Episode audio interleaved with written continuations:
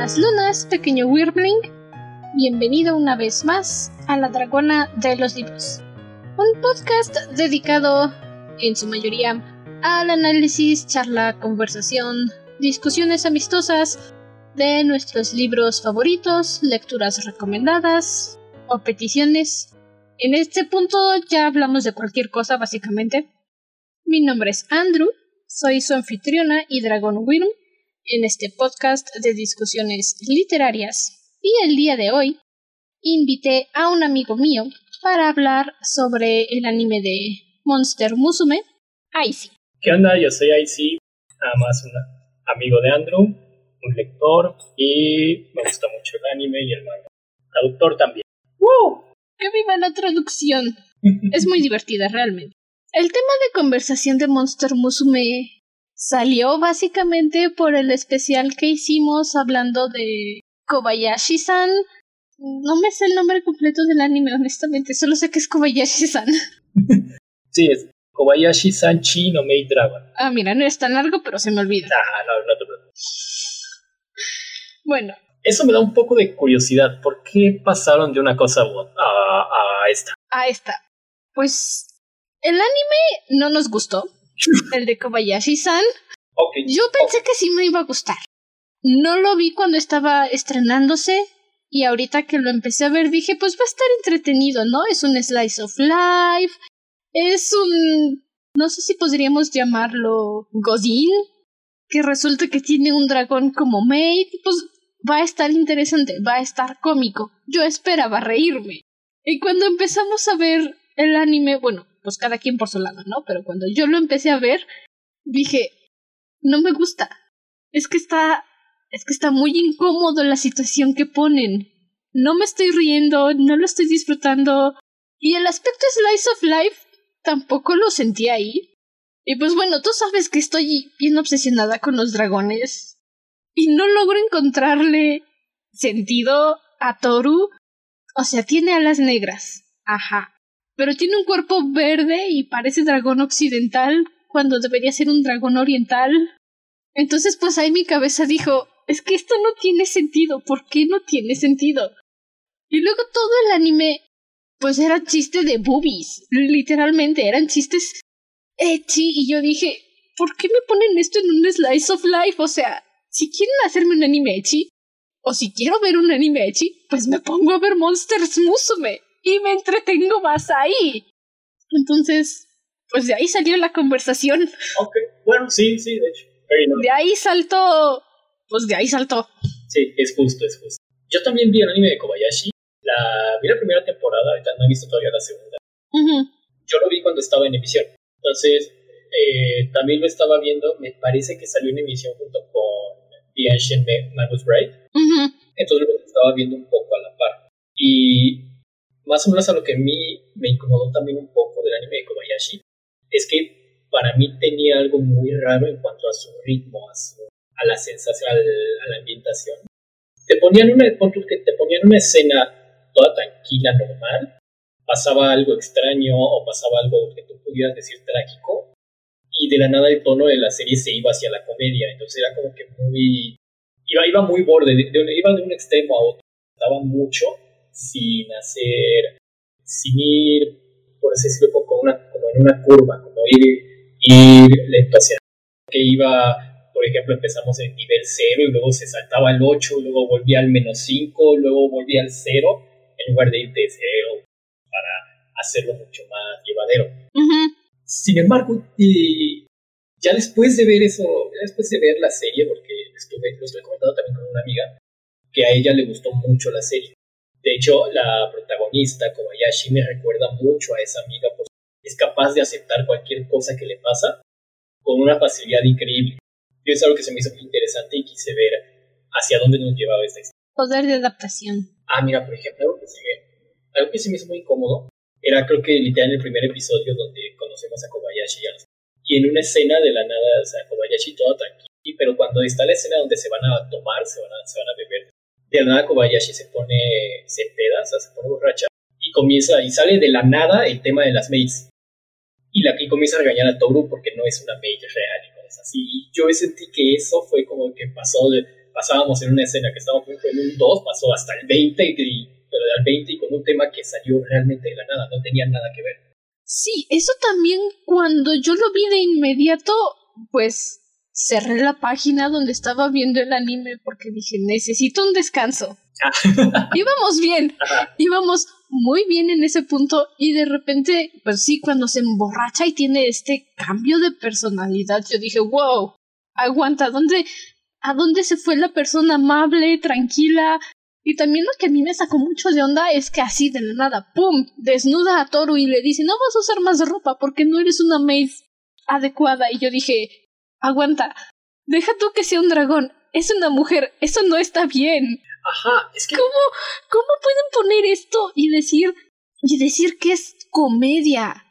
Y mira, la verdad me hace sentir mejor al decirme que también te puso incómodo porque dije, a lo mejor el problema soy yo.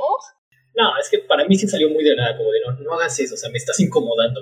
Pero también hay que saber que, no estoy seguro si es autor o autora, pero el que hizo el manga, me parece y tengo entendido que es artista hentai.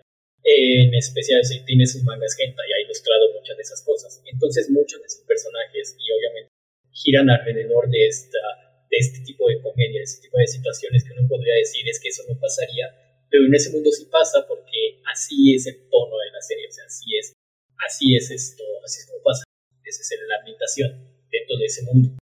Pero bueno, hoy en día la verdad sí me gusta Kobayashi. O sea, después de ver toda la primera temporada, me gustó bastante, porque esa primera, esa, esa sensación de incomodidad, digamos que es la punta del iceberg. Cuando tú sigues explorándote y metiéndote en los personajes, en especial en Kobayashi, puedes ver un personaje muy interesante. ¿Por qué? Porque este, esta serie maneja mucho un subtexto, es una subtexto de Kobayashi, de cómo ella está muy, no sé qué, fastidiada consigo misma, se detesta, está muy este, frustrada sexualmente. Porque sí, se odia a sí misma, odia muchas cosas de su vida, aspectos. Pero la inclusión de Toru y las demás dragonas, las demás dragonas, hace que, o sea, el modo en el que Toru intenta acercársele a ella, y obviamente quiere tener relaciones con ella, pero ella no quiere, misma, no, no entiende cómo alguien podría desearla, van tratando ese tema poco a poco, vamos acercándonos a Kobayashi, la van tratando poco a poco, de cómo ella comienza a aceptarse a sí misma, comienza a, sentirse más cómoda. Todo, obviamente le sigue poniendo sus límites, sus saltos, pero ya no es tan, podríamos decir que borde con ella. Entonces, eso, eso diría que es lo, más rescatable de la serie, ver cómo el personaje comienza odiándose a sí mismo, va poco a poco aprendiendo a quererse a sí misma, aprendiendo a aceptar los, todas las palabras que le dice Toru, que le dice, este, o sea, los cumplidos, porque es un personaje que se odia tanto hasta el grado de que no acepta cumplidos, pero conforme avanza la serie, pues va relajándose en ese aspecto, va viendo que ella tiene positivos dentro de su persona, y es algo muy rescatable de la serie. Ya todos los demás personajes, pues obviamente pues, es una comedia, tienen que venir a ser algo gracioso. Sí, incluso el Slice of Life pues necesita que le den su espacio de seriedad. Y yo creo que si lo hubiera disfrutado más la serie, si hubieran respetado esa seriedad con Toru, digo, con Kobayashi, porque sí, cuando no está borracha, me agrada. Hay que reconocerlo, me agrada cuando no está borracha. Sí, claro. Cuando empieza a beber es cuando digo, no, ya bye.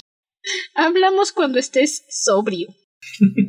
Ajá, digo, no puedo culparte. Eh, yo después de darme cuenta de esos más que nada esos tintes debajo de la superficie de la serie, ya me comenzó a gustar más, pero no he podido ver todavía la serie. Sí, no, pues si necesitas darte un espacio para regresar, creo que eso ya dice mucho. Ajá. Bueno, igual, no sé, no sé si la vea porque lo que sí me, me incomoda un poco es la, es que exageró la Loli con los opais. Y si digo, no, ese, ese ya es el, ese es el límite que yo, yo no quiero cruzar porque no me gusta ese diseño. No, no, no, no. Incluso para el anime es como de tienes que respetar tus diseños como los pones. Si tienes lolis, pues ni modo, te aguantas. Tienes que respetar a las lolis. Hay, hay campos que el mismo anime no debería tocar. Ajá, es que está, uff, bien raro. Por cierto, si te interesa el doblaje, el doblaje de ese anime, está bueno. Sí, sí está. Si algún día te llama la atención regresar a él, no, no está mal el doblaje. Si algún día regreso, veré el doblaje. Si algún día regreso. Sí, claro, no, te culpo igual si no lo quieres ver. Pero bueno, ya hablamos de Kobayashi, ya hablamos de las Dragon cuando teníamos que hablar de Monster Musume. sí, bueno, este se le llama espacio introductorio, o al menos así digo yo, cuando se me cambia el tema de conversación y digo, espera, de eso no era lo que íbamos a hablar. No sé, es que sí, es que sí se ve, se me hizo muy curioso que pasaran de las dragonas a las monsters, a las monsters así. Dije, o sea, vamos sí. También yo en ese momento, mientras hablábamos del tema, dije, espera, ¿por qué hice este salto tan radical? O sea, ah, pero nada que ver Kobayashi que todavía no terminó de identificar qué sería, si es furro o, o monster o, o qué es. Uy, tenemos, podemos hacer toda una explicación alrededor de eso, ¿eh? Porque es. Es como su propia cosa Kobayashi. Hasta eso, Toru y las demás dragonas son como su propia cosa porque. Bueno, en fin, no entran en una categoría que yo conozca. No sabría si decir que soy furro o bestiality con ellas, pero. Ah, tranquila, tenemos modo, tenemos métodos para saberlo, yo te lo explico hace un momento. Ah, no, digo, yo ya sé que soy furro y bestiality. Eso no me asusta. no, ya sé, pero para poder definirte a las, a las de Kobayashi. Ah, bueno. Uh, long story short, sí entran en la categoría de monsters. Así nada. Hmm, interesante. Pero pues ahí. Debe ser como un bestiality para principiantes, ¿no? podríamos decirlo, pero tampoco tanto. Para eso, para eso ya están otro, otro tipo de personajes. Otro que si tú quisieras, si te dieran curiosidad las Monster Girls, pues igual podrías comenzar también por esa serie, porque son tan humanas que no, que no incomoda a la gente ver ese tipo de personas. Ah, sí. o sea, el único... Sí, eso, eso sí. Ah, o sea, los únicos aspectos que tienen, que uno podría decir que son de monstruo, pues sería cola de dragón y orejas de dragón y en unos casos la, los ojos. Pero son con fines estéticos. Eh, cuando ya se convierten en dragón, entonces ya pasamos a otros, a otros puntos. Pero pues no, no incomoda eso porque es como ver a una Neko o a una Kitsune en, un anime cualquiera. Es normal, ya es lo, mm. lo de tu Big Titty Cat Girl, ya, ya es lo normal. sí, ya es el pan de cada día en el anime. Ajá. Y ese, y ese de hecho es un punto muy interesante que me gustaría tocar. claro. Sobre cómo usan las Monster Girls. Cómo se puede. Podemos decir que el uso que le dan a las Girls. Pero pues. ¡Ay no! ¡Perdí mis anotaciones! como tuve que. Como tuve que reiniciar la computadora. Que reiniciar. Ni hablar, lo intenté, es una señal. El universo quiere que improvise. No te preocupes. Igual, si hay muchos espacios en blanco, se van en la edición. Ok, no hay problema. Pues bueno, comencemos. No te estreses. comencemos, yo creo que dando una introducción de lo que es Monster Musume, ¿no? El anime, el anime del manga. Es Monster Noiru Nichiyo. Repito así: Monster Musume Noiru Nichiyo. Se le acorta simplemente con Mon Musu. El nombre como tal, Monster Musume Noiru Nichiyo, es un es una construcción gramatical muy sencilla en el japonés. Nada más tenemos nuestro, o sea, tenemos a nuestro sujeto, que es Monster Musume, son las Monster Girls, los conocemos. El no es la partícula de, se llama, de pertenencia. De propiedad. propiedad de pertenencia. No, iru. Iru es el verbo de estar en forma diccionario y más. Entonces, si lo vamos traduciendo poco a poco, sería más o menos Monster Musume no Iru, o sea, están de Monster Musume, o sea, Monster ¿no? Chicas monstruo. Nichiyo es una palabra japonés que combina los kanjis de Nichi, día, y yo, que es como de ordinario. Entonces, cuando vemos Nichiyo, es literalmente vida ordinaria o tu día a día. Hay un anime que literalmente se llama Nichiyo y trata sobre la vida ordinaria de, unos, de unas estudiantes de instituto es el anime Slice of Life más gracioso que vas a ver en tu vida y te lo recomiendo si no lo has visto porque es todo menos, menos vida ordinaria. De hecho, es, ah. ese Slice of Life genera, te da, te divide el género de Slice of Life, porque el género de Slice of Life se puede dividir todavía en dos géneros, que es el género de recuentos de la vida y el género Nichijou, que es de vida ordinaria.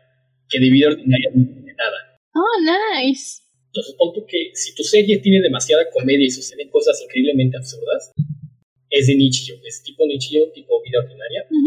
Y ese sería el de Nichijou, y si has visto el de Dashi Koko Sei no Nichijou, este, la vida ordinaria de los chicos de preparatoria, esos dos son perfectos porque se enfocan más en la comedia que en el aspecto de la vida real. El aspecto de la vida real sería algo como, por ejemplo, Toradora o... Ah, nice. Uh, Kokoro Connect. De hecho, también Keion. Ah, sí. Ese también entra en lo que es Slice of Life. La manera más sencilla de verlo es esta. Si tu serie de Slice of Life tiene un final aparente, tu que sea entraron a la escuela y el final es que salen de la escuela, se gradúan, es una, es una serie tipo Slice of Life normal. Si tu serie, por otro lado, no tiene final, o sea, su, su paso en la escuela puede seguir por años, entonces... Va a ser como el verano de Phineas y Ferb. Ajá, exacto, es eso, es eso mismo.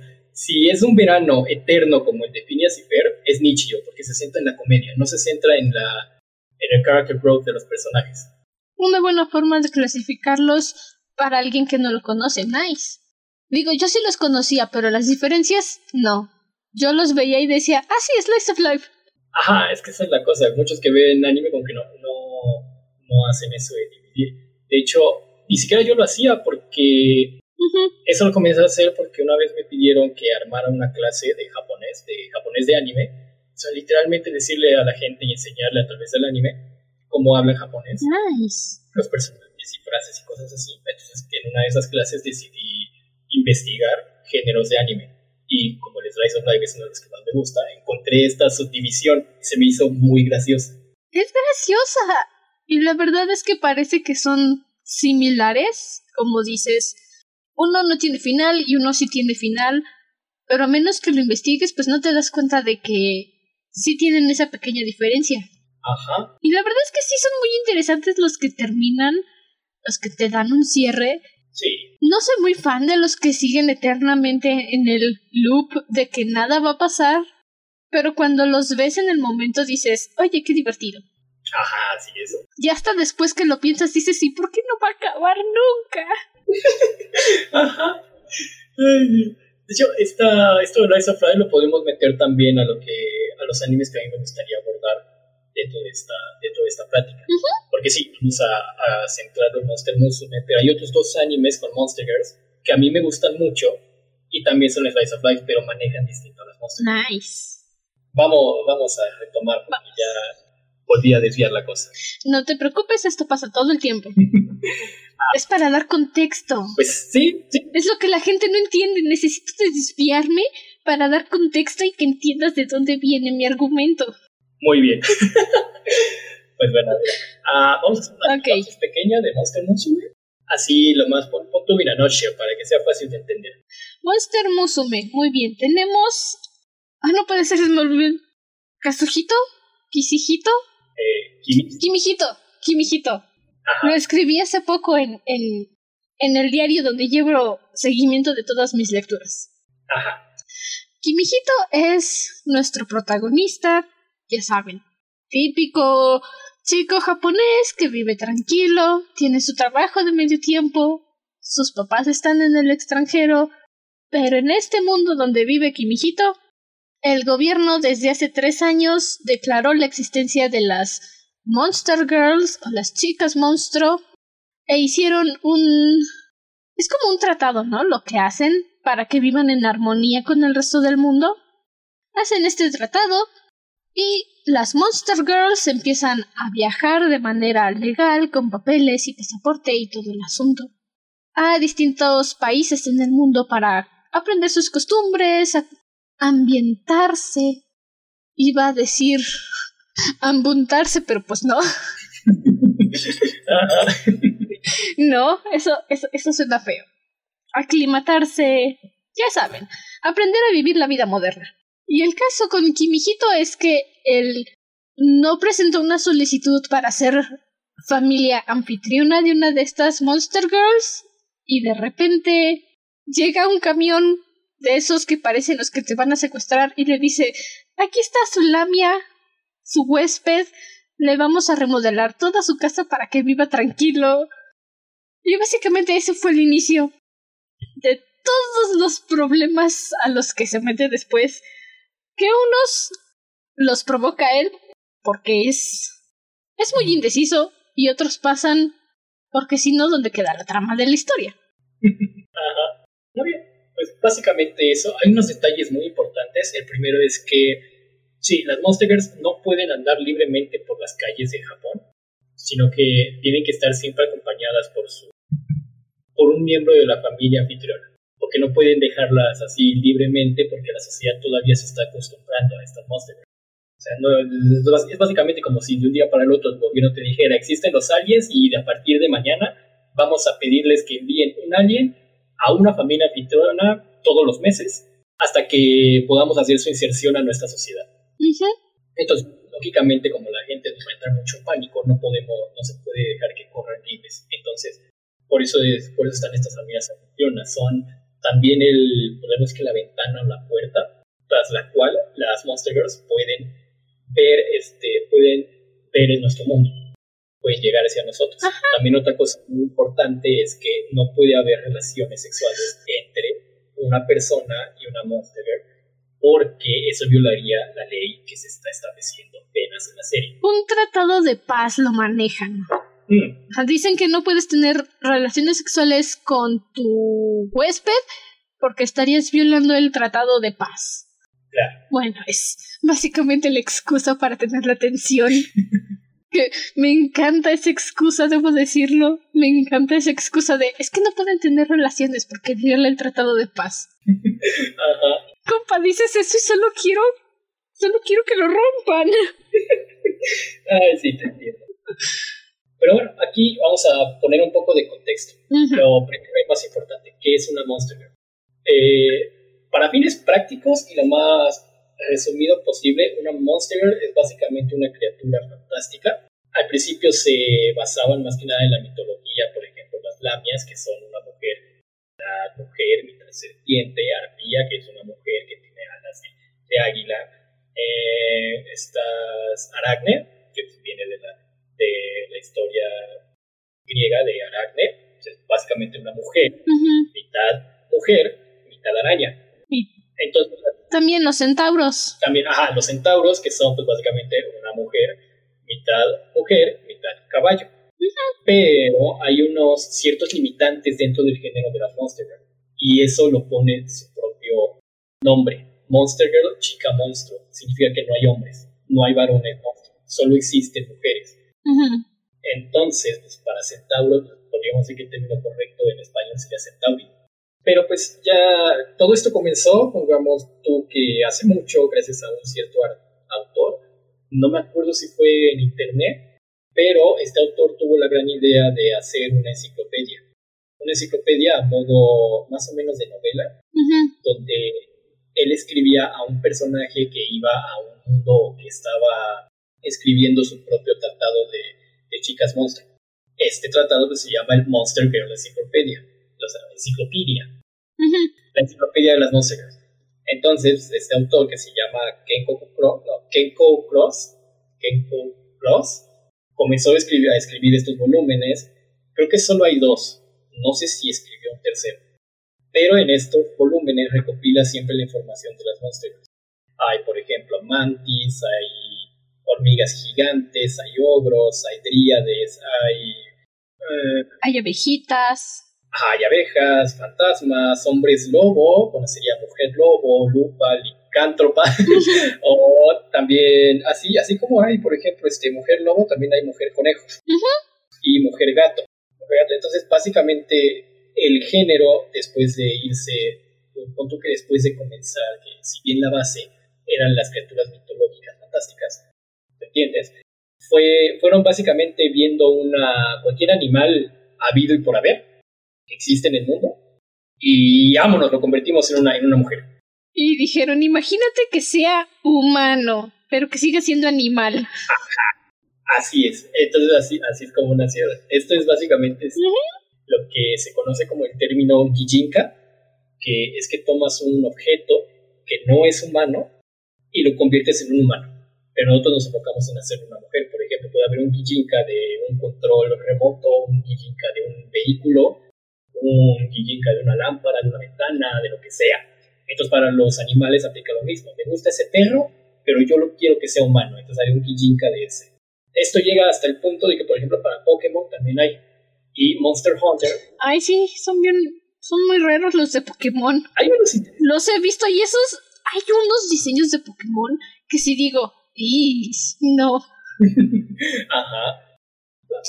De hecho, también Monster Hunter lo hacen, lo hacen mucho todos los Gijinkas, que dicen, ay, ese monstruo de ahí me partió el hocico un chingo de veces cuando lo intenté derrotar, pero me gustaría que fuera mujer. Entonces le hago un dibujo como mujer y ahí está, Gijinka.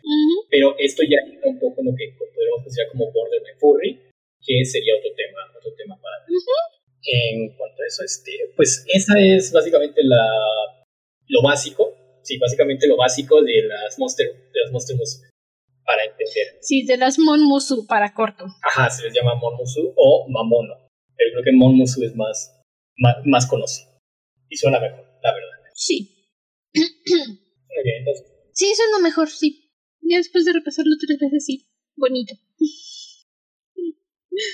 Pero sí, está este asunto con Kimijito, que de repente es familia huésped de Mia, la Lamia, y nuestra primera forma de conocer a las Monster Musume, al menos en el anime y en el manga, que son muy parecidas, es por supuesto que sí, con la Lamia estrangulando a Kimijito. Y a mí lo que más me gusta de esta primera introducción es que mantienen los detalles de la parte animal, no realistas en su totalidad, pues porque, si no, ¿dónde queda? ¿Dónde queda lo bonito? Pero les dan ese aspecto de sí, mira, esto pasa porque algunas serpientes son así y así y así y así. Entonces, no se quedan solamente en un en el es que solo hay un tipo de lamia, pues porque hay como mil ocho mil tipos de serpientes, entonces cada lamia puede ser diferente dependiendo de la serpiente. Sí, de hecho está perfecto. No, no lo había pensado. Bueno, es que eso también creo que era el final del anime que ponen así pequeñas páginas de los tipos de de lamia que hay específicamente con Mia y luego con las arpías y las centaurides. Entonces sí recuerdo que yo en su momento sí intenté buscar la enciclopedia y sí ponen algo así de que dependiendo del tipo de serpiente puede ser el tipo de lamia. Sí, claro. Entonces ya le da mucha variedad al asunto. Yo una vez digo que para encontrar la enciclopedia sí es fácil encontrarla en, internet. A mí me gusta coleccionar, entonces yo la encontré en una... Curiosamente la encontré en una tienda de cómics de aquí de la, de la ciudad. ¡Ay, qué envidia! La primera, la primera enciclopedia, entonces la compré. O sea, la vi y dije, de aquí soy. ¡Yoink! Ajá, quería comprar la segunda, pero no la...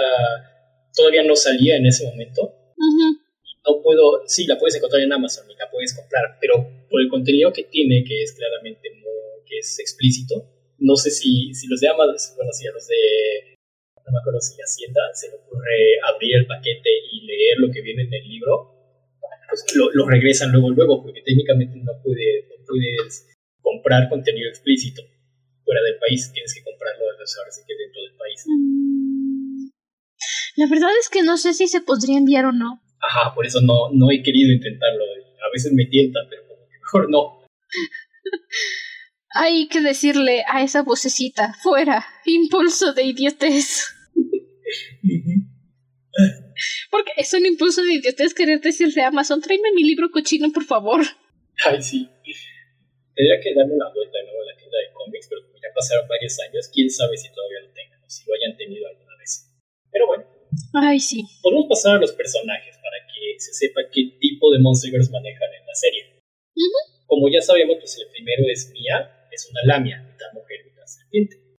La segunda en presentarse, básicamente lo que hicieron en el anime, fue que cada episodio te presentaban a una especie nueva. En el caso de aquí, segundo episodio, la segunda que llegó y nos presentaron fue a, a Papi. Papi. Papi, que es una Harpy.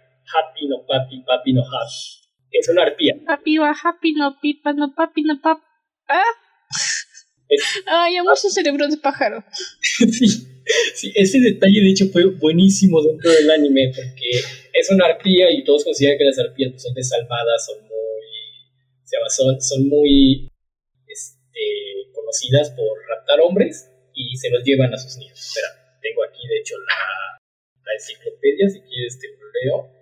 Pero Se dicen que son sanguinarias. Ah, tienen cerebro de pájaro.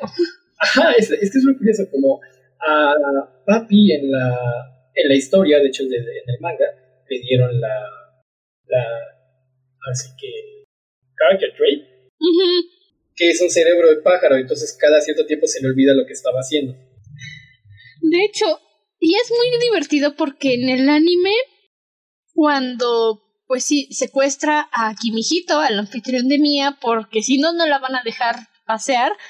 Literal, da tres pasos, se voltea y le dice, ¿y tú quién eres? Ajá. Entonces, ya con eso sabes que es un cerebro de pájaro y todo se le olvida. Y es un constante con papi que me gusta, no lo exageran, pero pues sabes que está ahí. Da tres pasos, hace algo y de repente voltea a ver. Sí, dicho hasta lo ponen en el anime, ¿Qué estaba haciendo? Te ponen un conteo de pasos luego, ¿no? En las primeras escenas que ella apareció te ponían nada más que ella iba a caminar y te ponían uno, dos, y hasta que contaban y ya se le olvidaba todo. Sí. era, era, muy detallado que lo recuerdo. Era muy divertido. Yo hace poquito volví a ver el anime porque dije, ay, la nostalgia. Claro. Y pues fue justamente por la plática con Kobayashi. Y pues estoy aquí trabajando haciendo mis cosas y de repente volteo y papi, uno, dos, tres. ¿Tú quién eres? ¿Por qué me sigues? Ay, papi. Eso y que solitas se traba. Solita se revuelve con su trabalenguas de papi. Ella solita no, no sabía qué estaba hablando a veces. No. Personalmente. Pero eso es. No es mi personaje. Es lo divertido del personaje. Ah, sí. Es lo divertido, pero por desgracia ya eh, en episodios ya más avanzados se olvidan mucho de ella. Ay, sí. Porque nos centramos más en todos los demás. Porque el problema de este anime es que tiene tantos personajes que luego muchos pierden el, el spotlight, por así decirlo. pierden, pierden su tiempo en pantalla y lo reducen nada más a que están ahí en el fondo. Sí. Y es algo que este en el anime no se muestra tanto, pero sí ya en la lectura del manga. Uno de los asuntos que hace que este anime, que esta historia empiece a avanzar más rápido, es que llega la señorita Smith, la encargada de ubicar a las Monmusum en sus casas anfitrionas, con sus familias anfitrionas, le dice a Kimijito, o Darling, como le llama ella, porque cada una de las chicas lo llama de como se le antoje. Y por eso se te olvida que tiene nombre. A mí se me olvida que tiene nombre. Y le dice, estamos haciendo un experimento para ver qué tal funciona la convivencia entre humanos y chicas monstruo. Escoge una para casarte. Ah, sí, de verdad. Y sí, debo decir, me frustra que hayan puesto sus favoritas que le empiezan a dar más enfoque a Mía y a Serea y tal vez un poco a Mero porque dije, se supone que tiene que elegir, pero tú misma, serie, anime, manga, me estás diciendo, aquí están sus tres opciones principales. De hecho, ¿eh? Mi pequeña frustración. Es que, bueno, ahí también está el problema de que yo considero que como por la personalidad que tiene, que tiene Papi, pues es poco difícil que él pueda verla como una esposa. O sea, más que nada yo creo que la, ha de ver como una niña, que pues hasta dice... Como una hermanita. Ajá, como una hermana, y pues, por más que a los japoneses les guste el incesto, no... Él, como mínimo no se mete en No, no. De hecho, eso es algo muy agradable. Kimijito tiene unos principios a los que es fiel. O sea, vive en una casa con siete mujeres. Bueno, ¿podemos considerar a la slime como una mujer? Tiene forma de mujer. bueno, pues sí. Siete mujeres. Y aunque seis, bueno, no seis, pero cinco de ellas se la viven insinuándosele, nunca da señales de decir, ok, sí, hoy me voy a aprovechar de que pues me dijeron, tienes que elegir una para casarte. No, él dice, viven en mi casa, las voy a respetar. Ni modo. que se aguanten. ni una ni la otra. Hay una, podemos decir que hay una justificación, pero esto viéndolo desde el punto de vista del género, que es harem. El género del anime es harem. Es, es harem, es echi, comedia, rise of Podemos decir que es todo. Sí. Eh, un, un pilar del harem es que obviamente pues, tienes a tu único protagonista, a tu único hombre, que está rodeado de puras mujeres. Entonces, el punto del harem es que no puedes dejar que el protagonista se decida por una, porque en el momento que se decide por una y se completa la relación, ya se termina, termina la historia, porque ya no tiene sentido ver la historia de las demás personajes, aunque te gusten, si no van a ser la pareja del protagonista. Entonces, por ejemplo, si Kimihito se decide por Mía, en ese punto que le diga vas a ser mi esposa, es, que se le declare y quiera pedirle proponga matrimonio, ya en ese punto pues ya sería el final del manga. Porque las demás pues tendrían que aceptarlo y probablemente se irían, no sé, o intentarían vivir juntos, cosas así. O sea, no podría seguir el manga, la historia, porque ya, se, ya estaríamos eliminando un pilar. Sí, porque ya dijeron, hizo su decisión, las demás, pues, gracias por participar. Ah, básicamente. Tengan un boleto para, no lo sé, irse al parque o algo así. Bye. Ajá, porque pues, sí, lo que más vende de los harem es tener a, la, es tener a las personajes en pantalla, eh, que sean variadas. En el momento en el que el protagonista dice, pues voy a decidir por esta de aquí, ya no hay razón, y dentro de narrativamente hablando, ya no hay motivo para que existan las demás personajes. Entonces se irían deshaciendo de ellas y pues ya no, ya no es. Y ya pierde el, pierde el atractivo. Ajá, pierde el atractivo y quitan ese aspecto que lo hace tan llamativo. Que los veas convivir con todas estas personalidades, porque son muy distintas, aunque en algún punto llegan a coincidir sus dos neuronas que comparten entre las siete. Bueno, cinco porque estoy segura de que Ragne y, Lala tienen neuronas individuales a las demás. Que dices, es que estas son la misma. y solo cuando están peleándose por ver quién da el primer paso con Kimihito.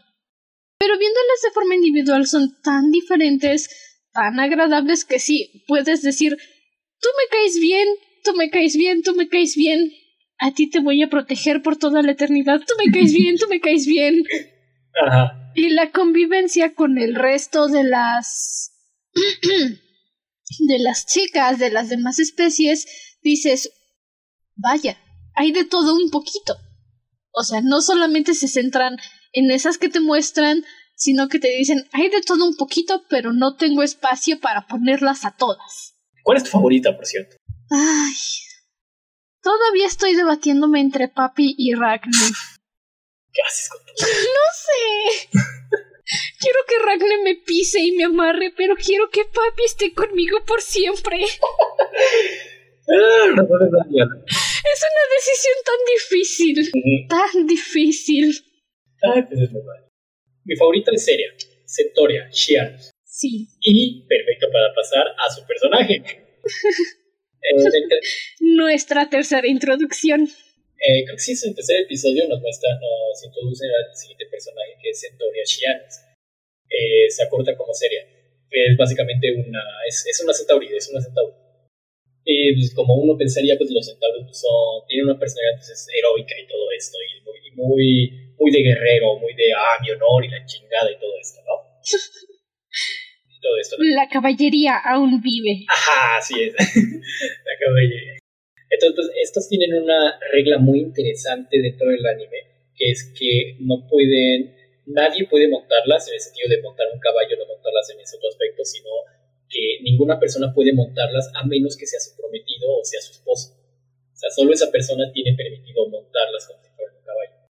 Fuera de eso, pues, está prohibidísimo que lo hagan porque es, es parte de las creencias de su gente. Es Es una ofensa. Ajá, es una ofensa. Pues obviamente como tenía, como estamos en un harem de comedia, pues, obviamente Kimihito tiene que montarla y usarla como caballo. Bueno, un poco a favor de Kimihito. Seria no le da muchas opciones. También.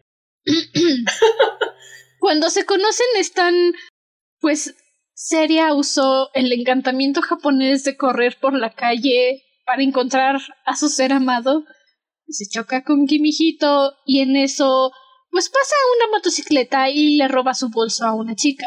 Y Seria le dice, aquí mijito, tenemos que atrapar a ese villano. Y entonces lo agarra del brazo, se lo jala mientras corre y le dice que se agarre de su cintura. Y pues él dice, me voy a matar, deja que me siente y seguimos corriendo. A él nadie le dijo. Y ella básicamente le dijo, agárrate fuerte, porque ya nos vamos. No lo culpo porque su pensamiento sea, déjame siento. Sí, sí, de hecho. Y es que nadie le dice. Nadie le dice nada. De repente llegan y destruyen su casa y le dicen, vas a tener un visitante de las chicas monstruo. Felicidades. Es que es que eh, es que es muy extraña hasta la situación porque punto que estás en una prácticamente en una persecución y de la nada ves una motocicleta y tú dices pues, qué hago el güey tiene motocicleta aquí hay una motocicleta y yo tengo la particularidad de que sé andar en motocicleta. Lo siento pero tengo que montar pues sí. Lo mismo con el caballo o sea hay, hay una opción o sea es la opción más viable. Y por más que ella intenta cargar aquí viejito pues no es lo no es lo viable no es lo más no. Ajá. No, no, es lo más este, óptimo, por así decirlo. Para ninguno de los dos. Ajá. Pero bueno. Ese es el chiste del momento. sí. Pasemos a la siguiente. No me acuerdo en qué orden las presentan después de eso. Creo que la que sigue es la slime, ¿no? Creo que la cuarta es. Creo que la cuarta es su. Ajá. Porque van en orden de la canción.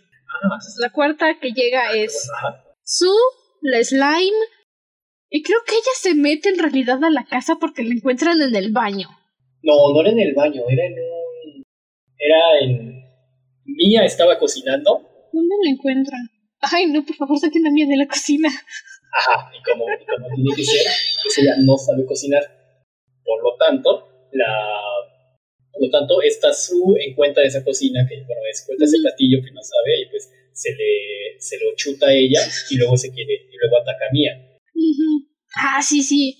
Que es cuando empiezan a ver que hay algo más en la casa y le dicen, bueno, pues vete a dar un baño para que se te pase el susto. y ahí de nuevo lo atacan. Y, y ahí de nuevo lo atacan. Eso me gusta, debo decir, este, los slimes los usan mucho en los hentais, pues por el asunto de los tentáculos, por el fetiche de los tentáculos, hay que ser honestos, es un fetiche. Sí. Pero pues la serie todavía lo maneja de una forma que sabes que no es hentai, pero está ahí rayando en la rayita que separa al lechi del hentai. Y esa es la constante de Su. La slime necesita mantenerse hidratada porque si no se muere, pero no puede remojarse porque si no se disuelve. Es es un punto intermedio bastante interesante. Y cada vez que se encuentra con con las chicas dice, esta es mi oportunidad, las voy a, este, a secar. Guiño, guiño. Pero solo a ellas. A Kimijito nunca lo toca para hidratarse. A él lo ahoga porque lo abraza o se encima en él y se mete en su cuerpo y como está hecha de agua, pues Kimijito se ahoga. Y eso es interesante, es la única que no manosea a Kimijito con intenciones sexuales. Simplemente dice, ah, ellas lo hacen, las voy a imitar, pero con la otra. Ajá. De hecho, al final se vuelve... Todavía es curioso y divertido. Ah, sí, bastante. Pero bueno, al final, como ella no tiene un cerebro, por así decirlo, o sea, no tiene mucha inteligencia, se termina volviendo amiga de la cerebro de pájaro. Ella y papi comparten la misma neurona. Ajá. pues ya de ahí. Su amistad es la más linda, de hecho, porque Mia es una celosa. Sí. Siempre que llega una nueva chica, la quiere echar de la casa, así sea a patadas o a colazos, más bien.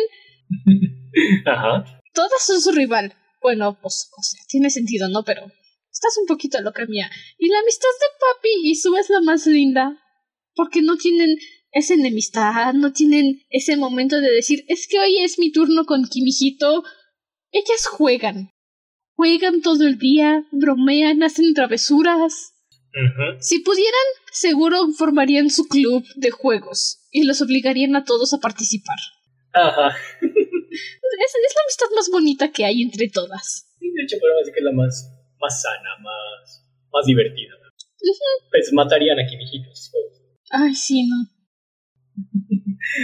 pasemos a la siguiente. Que también es eso. No sé cómo sigue vivo. Ah, es que tiene que seguir vivo una serie. Sí, es, es el poder del anime. Ajá.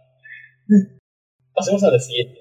Ahorita que lo estoy pensando, Mero y Su llegan al mismo tiempo. ¿Así? ¿Es el mismo episodio? Sí, porque pues se dan cuenta que Su está en la casa y le quieren decir a la señorita Smith, pues porque no tiene papeles, no tiene familia anfitriona y la quieren deportar. Y papi dice, no, esta es mi amiga, yo la adopté. Y es cuando se escapan y salen a buscar a Su y a papi y Kimijito se topa con Mero. Y pues ya le está acompañando a buscar a sus guardias, y ya que llegan a la casa es cuando les dice la señorita Smith que no, yo te traía aquí a esta nueva chica para que vive en tu casa. Slime ilegal metida de contrabando. No sé de qué me hablas. Tengo mucho trabajo. Bye. Ajá, sí, ya, ya me acordé. Ah, llegan al mismo tiempo. en un punto, de hecho, ahí comienzan a hacer remodelaciones dentro de la casa y construyen y van a comienzan a construir una alberca, una piscina que las chicas, los personajes creen que va a ser para su porque necesita agua, porque ella busca agua. Y dicen, ah, pues entonces la señora, seguro la señorita Smith pues está de acuerdo, ¿no? Y ya cuando le van a agradecer por esto de que, ay, qué bonito, gracias por hacerle un cuarto a la Slime. Y ahí dice, no, ese cuarto es para la, es para la nueva, nueva que se encontró aquí viejito. ¿Ustedes sabe qué van a hacer con eso? No sé qué van a hacer con su slime, pero yo tengo mucho trabajo y no me voy a hacer cargo de esto. Ajá. Ah, pues Mero como tal es una sirena, así simplemente. Es una sirena, tiene escamas este, rosadas y le gusta vestir muy elegante porque es hija de una, de una reina, de hecho. De hecho, creo que Mero es la que tiene el complejo de chica gótica, ¿no? De Ghost Lolly. Mm, no estoy seguro ahí, ¿eh? Porque sí, sí Creo que sí, porque en uno de los ovas, cuando llega la que era la antigua familia anfitriona de Racne, que Su la moja le dice Mero que le presta un poco de su ropa y ella dice que por qué tiene que usar esa ropa de complejo de Ghost Lolly. Ah, ok. Sí, sí, sí. Entonces, sí, o sea, le gusta vestir muy elegante pues porque es una princesa, pero sí tiene ese complejo de Ghost Lolly. Toda su ropa es... tiene ese aire de Lolly. Bueno, un detalle interesante con Mero es su obsesión con la tragedia, con el amor trágico. Entonces, en su casa, ella, ella desde que inicia siempre dice que está obsesionada con la historia de la sirenita, pero no la, la versión de Disney, donde ella, pues, después de que le dan su poción para tener piernas, este, va, va, con su amado y ya tiene sus aventuras y todo, derrotan a la villana y ya, felices por siempre. Sino que ella está ella, está obsesionada con la versión original. Déjame recordar quién la escribió. Este, creo que es Christian Henderson algo. Sí, Hans Christian Andersen fue quien la escribió. No me, no me Ese. Al revés, pero lo que dije. Ajá, ese. Básicamente, en, en un modo rápido, es que hay distintas versiones. Eh, vamos a decir nada más ahorita otra versión que no sea tan... Pues es que como no he leído bien ese cuento, lo único que sé es que pues el, el hombre que ella quería por, lo, por quien tomó esa poción para tener piernas, pues obviamente no la, no la ama ni nada y ella pues tiene una... ella termina teniendo así que un mental breakdown por esto, no, no lo puede aceptar y termina yéndose al mar para convertirse en espuma de mar. Lo que yo tengo entendido del cuento es que en realidad el príncipe ya estaba comprometido y estaba enamorado de su prometida. Y como la sirenita intercambió sus pier su cola por piernas, este, cada paso que daba era como si estuviera pisando alfileres. Entonces, sentía mucho dolor de estar parada todo el tiempo y lo que tenía que hacer era convencer al príncipe de que se casara con ella y matara a la prometida para que el hechizo durara y dejara de sentir dolor en las piernas. Pero como el príncipe sí quería casarse con su prometida, fue como de no, o sea, su, fuera de aquí. Y lo que sus hermanas le dicen para romper la maldición de sus piernas es que tiene que matar al príncipe para recuperar su cola. Ah, ok. Y la sirenita dice, no, o sea, es que estoy enamorada de él, no lo voy a matar. Prefiero saltar al mar, suicidarme y convertirme en espuma de mar. ¿Qué es lo que hace al final? Como no se puede casar con el príncipe y no lo quiere matar, regresa al mar, se mata con el puñal que le dio la bruja del mar y se convierte en espuma. Esa es la historia que yo conozco. No sé si sea la que escribió el señor. De que, de que no es la versión de Disney, no es porque es distinto. Disney hace todo feliz. Menos el jorobado de Notre Dame. ahí, ahí, se, se, arriesgaron mucho con eso. Sí, fue un gran riesgo. Me sorprende que los hayan dejado hacerlo. Pero bueno, lo que quiere Mero, eh, lejos de ser ahora sí que la esposa de, del protagonista, ella lo que quiere es vivir ese, ese, ese amor trágico. Ella, ella básicamente lo que quiere es un netorare. Sí, ella, quiere, ella quiere que Kimijito se case con, con una de las demás mientras tiene mientras tiene un amor secreto, tiene una aventura con ella. Quiere quiere una infidelidad consensuada por parte de la elegida. y es lo que le dice a Mía, o sea, si tú eres la que se va a quedar con Kimijito, adelante, solo déjame ser la amante para que al final me suicide y me muera. Y me vuelva espuma de mar. Es como de, sí, sí, sí, sí, sí, tú quédate con él, pero déjame ser la amante, ¿ok? Es, es una infidelidad consensuada. Creo que ya más adelante sí supera esa, esa ilusión y sí desarrolla sentimientos así, sí genera sentimientos por él, o sea, ya más puro. Pues sí, porque a fin de cuentas, Kimijito es muy cortés con todas. Las trata tan amable, las trata como como mujeres más que como monstruos, entonces todas al final dicen, es que sí lo quiero. ¿Sabes? No es nada más porque es el único que tiene permiso para casarse, es que sí lo quiero. Ajá, es que como aquí viejito te lo venden como el, ahora sí que el hombre perfecto en ese aspecto. Es imposible que no te, es imposible que no te caiga bien y que no lo apoyes. El problema aquí es qué pareja vas a apoyar tú. Arráncame. Pues pasemos con ella entonces. Muy bien. Podríamos decir que es una de las últimas que se presentan dentro del elenco principal, porque el elenco secundario es bastante extenso. Uy, sí. Y tomaría un rato hablar específicamente de todas. Eh, básicamente, Aracne es una aracne, o sea, mitad mujer, mitad araña. La gente aquí abordan un tema muy curioso que es esto del temor del miedo que puede generar una Monster Girl, en especial la, la raza, la especie que es ella, en otras personas. Porque alrededor de la serie, este. Podríamos decir que el género de de las Monster Girls siempre suele tratar temas como el racismo. Que es, es, lo más, es, lo más, normal, pues, obviamente son otra especie.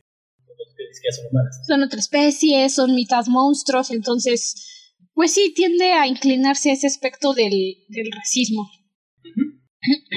Dentro de lo, como la, manera que maneja la serie es como que la gente sabe que hay monsters y las llega a ver en la calle. Algunos como que sí las, sí las discriminan, otros las molestan y hay algunos que pues intentan ser amigables con ellas. No va siempre, no va al extremo, por así decirlo. O sea, no termina de explorar ese, esa posibilidad de las monsters, sino que lo, lo mantiene siempre cercado para que no se salga del, del enfoque del harem y la comedia y el Sí. En el caso de Aracne, Aracne, no me acuerdo bien de su nombre porque sí estaba medio. Aracne, Aracne, algo así era. Este... Uh, Racnera, Aracnera. Ah, gracias. Eh, es como un juego de palabras sobre su especie, que es una aracnera. Es como decir, mi nombre es aracnera, aracnera. Sí. ¿Sabes como Remus Lupin? Ah. Soy Werewolf McWerewolf. Sí, sí. Lo había olvidado. Hombre lobo McLobo. Lo había olvidado eso, ¿eh? Es, es que su nombre es, un, es una broma. Soy araña macarácnera. sí. Macaraña. Que sí, con Ragnera, el punto es que ella estaba con otra familia anfitriona, pero esta familia anfitriona le tenía miedo, y entonces decidieron ahora sí que venderla a un mercado, a otro, venderla a un güey que podía, que estaba interesado en las monstruos. Obviamente ilegalmente. Sí, que quería lucrar con ellas. Que quería lucrar con ellas, les interesaba todo esto. Y pues ella, pues como no quería, pues terminó atando al güey y ahí lo abandonó y se fue, se escapó. Entonces, su episodio es más que nada de que ella, ya que está libre, pues la señora Smith, la señorita Smith, todo su equipo de Monsters también, la están buscando. Y da la casa. Ah, sí, porque hay que mencionar esto. Tienen una ley que prohíbe atacar a las Monster Girls y ellas tienen prohibido atacar a los humanos. Entonces, está este asunto de que, ajá, las personas pueden acosarlas, pueden insultarlas, pueden ofenderlas, porque ellas, como tal, no los pueden golpear, o sea, no se pueden defender porque se considera como agresión y las pueden deportar inmediatamente si los atacan y esta ley de tratado interespecies puede puede acabarse así nada más entonces la señorita Smith tiene su equipo de Monster Girls para justamente contraatacar a los a las Monster Girls villanos para evitar que el tratado se rompa. Ajá, sí, porque ahí sí es, tienes que luchar fuego con fuego. Como la, señorita Smith no puede atacar a las Monster Girls, tiene su equipo de Monster Girls para encargarse de ese tipo de problemas. Y es ahí también donde nos introducen a este tipo de, de preguntas. Sí. Básicamente es el, episodio de Ragnera. Ya para el final, cuando está todo, cuando pasa todo, pues Kimihito se ofrece a cuidar a Ragnera, a ser su familia anfitriona. Y pues con eso el, la casa se llena de un chico de Sí, y se ofrece a cuidarla básicamente porque el sujeto que estaba cuidando, entre comillas, a Ragné, este, se metió a la casa de Kimihito porque estaba espiando. Obviamente es un sujeto que vive con cinco chicas monstruos, lo único que quiere es sacarles dinero.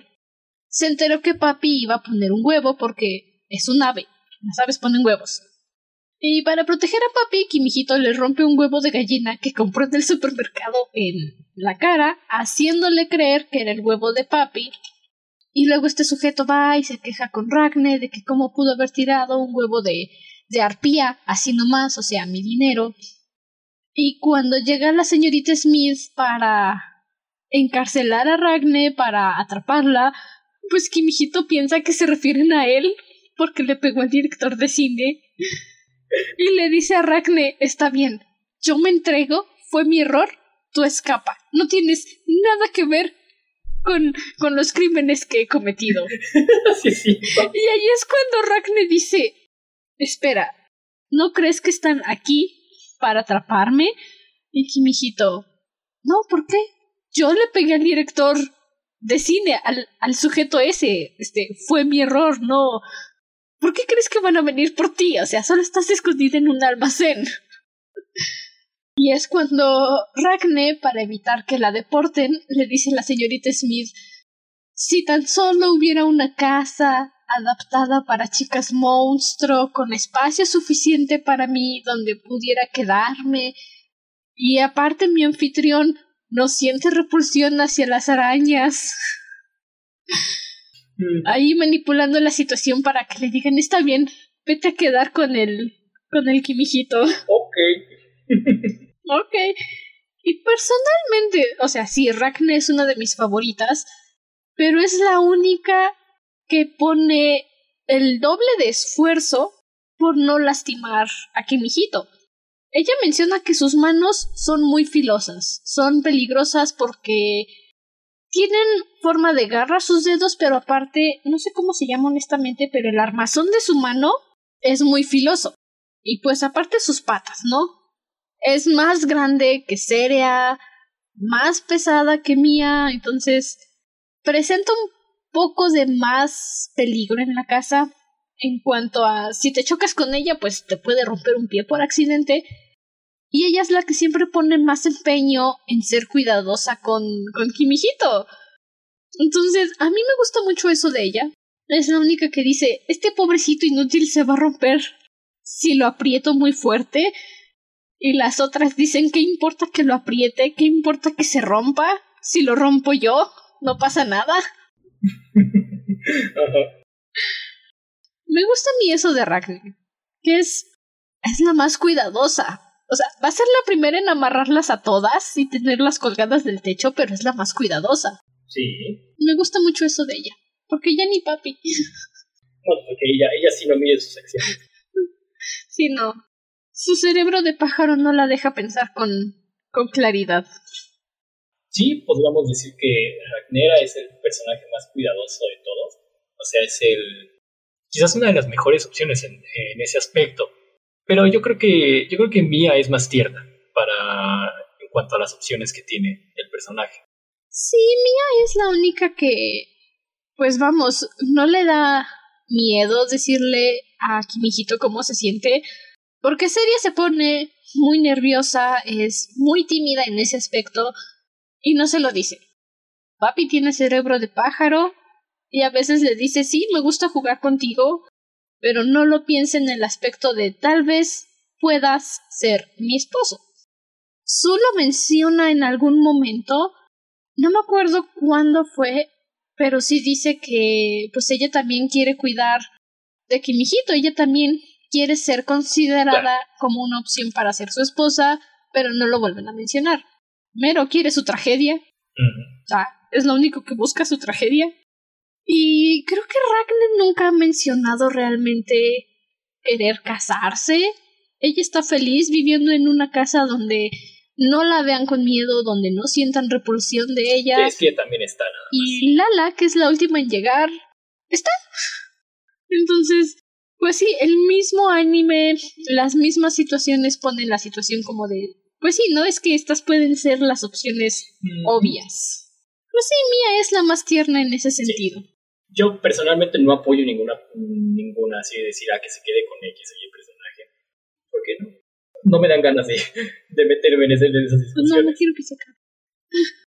No, a lo mejor y nada más, este, en el silencio de mi cabeza digo sí, esta opción me agrada. Porque ahí nadie me va a criticar. Ay, nadie va a decirme, es que ¿cómo puedes elegirla a ella? Así. Pero pues mira. Mm, con eso, me gustaría pasar al tema que te comenté antes. Es un tema muy interesante que llegué a notar en las series de Monster Girl, porque más o menos en la época en la que salió este anime, hubo un ligero boom de este género. Comenzaron, después de este, me parece, comenzaron a salir más, más series donde tenían a estas Monster Girls, pero le daban un enfoque distinto al, a este elemento. Ya sabemos que, por ejemplo, en Momosu el elemento de la Monster Girl pues nada más para tener echi, para tener comedia, para tener harem. Sabemos que vienen de otro mundo, por lo tanto llegan a tratar un poco ese tema de racismo, pero no, no lo exploran tan a fondo.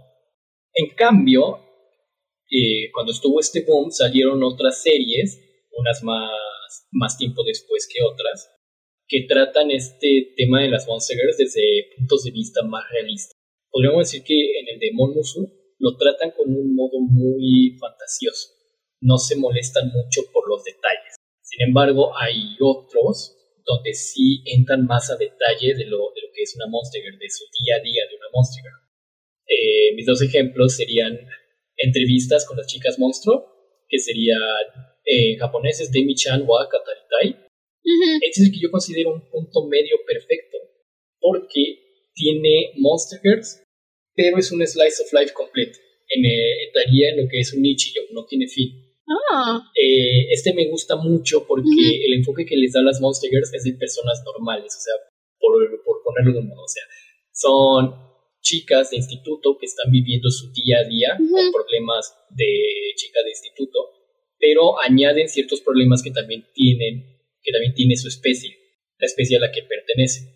Por ejemplo, tenemos a la protagonista es un vampiro y sus amigas es una Dullahan. Una Dullahan es un, Es un personaje, viene de... Es, también de una leyenda, un mito que es básicamente un caballero, una persona, un caballero que no tiene cabeza y siempre está buscando su cabeza. De ahí salió todo lo de Sleepy Hollow y la leyenda del jinete sin cabeza. Es un Dullahan. Entonces siempre está buscando su cabeza. En el caso de la esta personaje, ella siempre tiene su cabeza y le está llevando por ahí. Y tiene una flama en, en donde iría su cabeza. Está, está bien tierno. Y otra de las... Sí. Al menos es cuidadosa con su cabeza. Sí, también. Por eso te digo que lo maneja muy fantasioso. No como Lala. En el, ya la tercera amiga es una Yukiona. Básicamente una Yukiona literal sería este, mujer frío o mujer nieve. Es una mujer de nieve. Dentro del folclore japonés es un yokai, un espíritu maligno, por así decirlo, que eh, busca hombres que estén perdidos en ambientes nevados y los hombres como pues están desesperados por ver que alguien les ayude, se acercan a ella y ella los y ella les da cuello. Sí, creo que la traducción correcta de Yuki Onna sería Mujer de las Nieves. Por, por el folclore que tienen alrededor, que ya es más este, cultura japonesa que otra cosa. Entonces, pues fíjate, aquí hay algo muy interesante dentro de esta serie, que es nuestro protagonista, el cual es, es el enfermero de la, de la escuela. O sea, no es, un, no es un niño, no es un joven, no es, no es una niña es el mismo enfermero ya adulto, ya tiene sus estudios y todo, y a él lo que le interesa, él su motivación, es que él se entera de que en su sociedad, pues las Monster Girls son comunes, están en la sociedad, y él quiere conocer una para saber cómo son, pero nunca ha tenido la oportunidad. Entonces, pues, uno de su, su motivación es nada más que quiere hablar con una, quiere entrevistarla, quiere saber cómo es.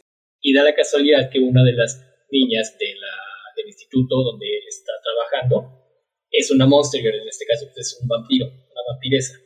Y sus amigas, una Dullahan y una Yukiona. Hmm. Entonces el anime gira alrededor de cómo este enfermero le da un enfoque más... Explica un poco la fisionomía, cómo funciona el cuerpo de una Monster Girl, pero tampoco a, a profundidades muy, muy, muy densas, sino que cosas así como de Ajá, ya no metiéndose como a aspectos biológicos acertados. Ajá, cosas muy técnicas no. Ajá. Nada más, por ejemplo, había un episodio donde la Yuki Onna tenía un problema.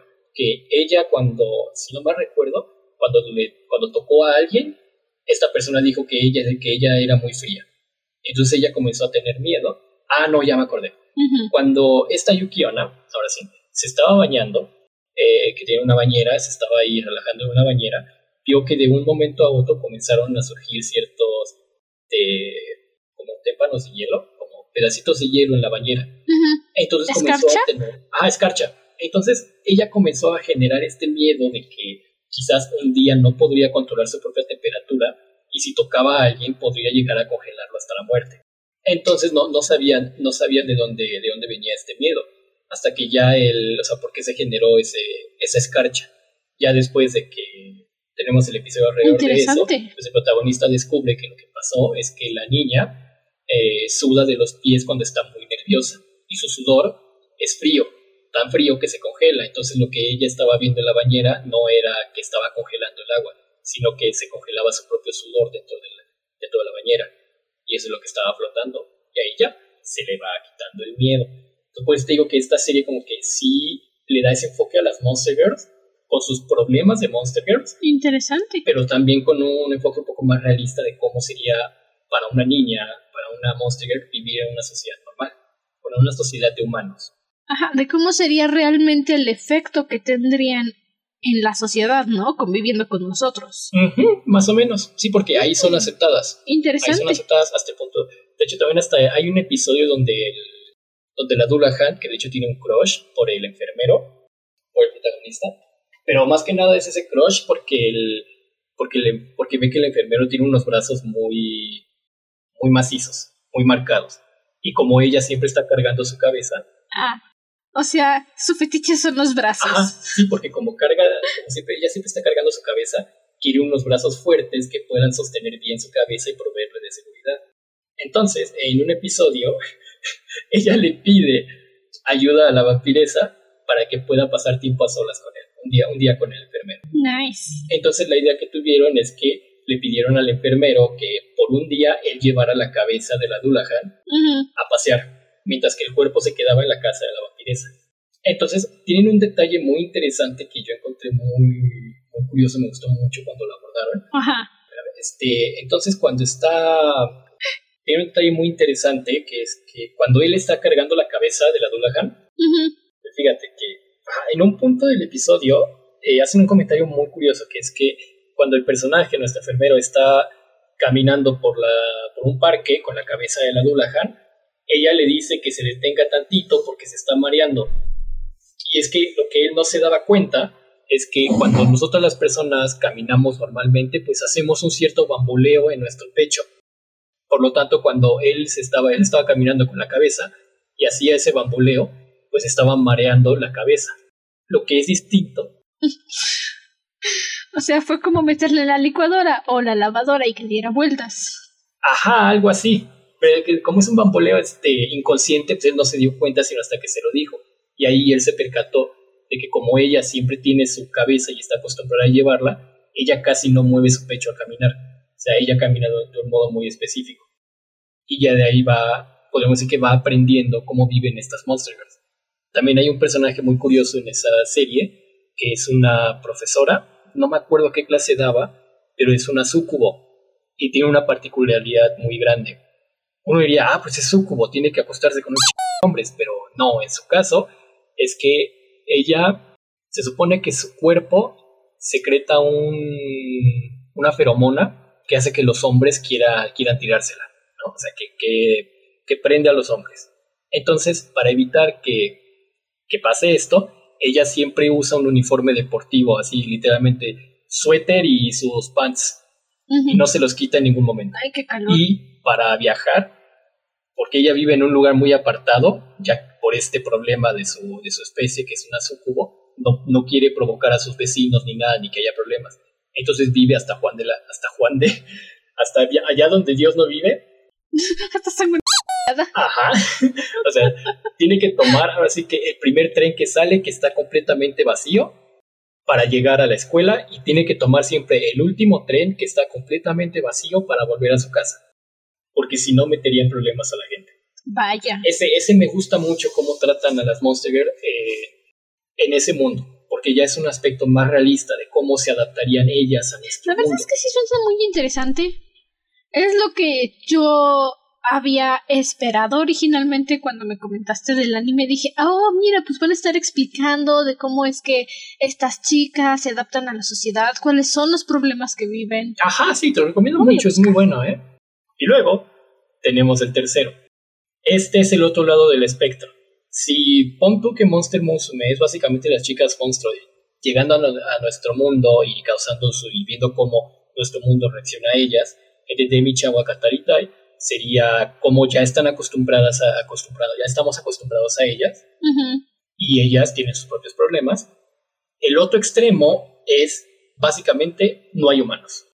Este es un manga, comenzó como un manga muy curioso y luego tuvo esa adaptación a anime durante este boom se llama Centaur's Worries, en japonés es Centaur no Nayami, bueno, Kentauros no Nayami, sean las preocupaciones de un centauro. La protagonista es una centaura, es una centauride que va a un colegio donde, pues, como es Slice of Life, vive su vida ordinaria con sus amigas. Sus amigas también son Monster Girls. Una de ellas es una cabra, me parece, y la otra es un murciélago. Pero en este mundo está la particularidad de que no existen humanos. O sea, todo este mundo es, está hecho de Monster Girls, pero también de Monster Boys. Monster Boys podríamos decir que es un oh. término medio extraño hasta para las Monster Girls, porque originalmente dije que no existen hombres monstruos. Y es porque... Sí, no, creo que los tienen apartados en su propia categoría.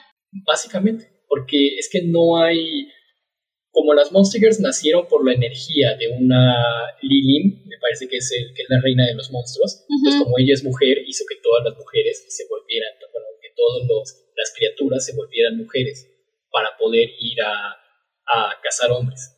Sí, porque en Monster Musume sí mencionan este, a los centauros, a la única variación macho de las centaurides. Esto lo mencionan en el manga.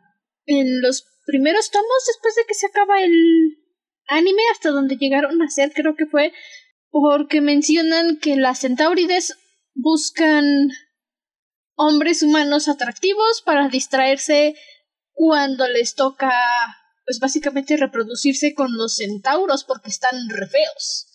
Entonces es la única mención que hacen de el centauro, de la versión macho de las chicas monstruo.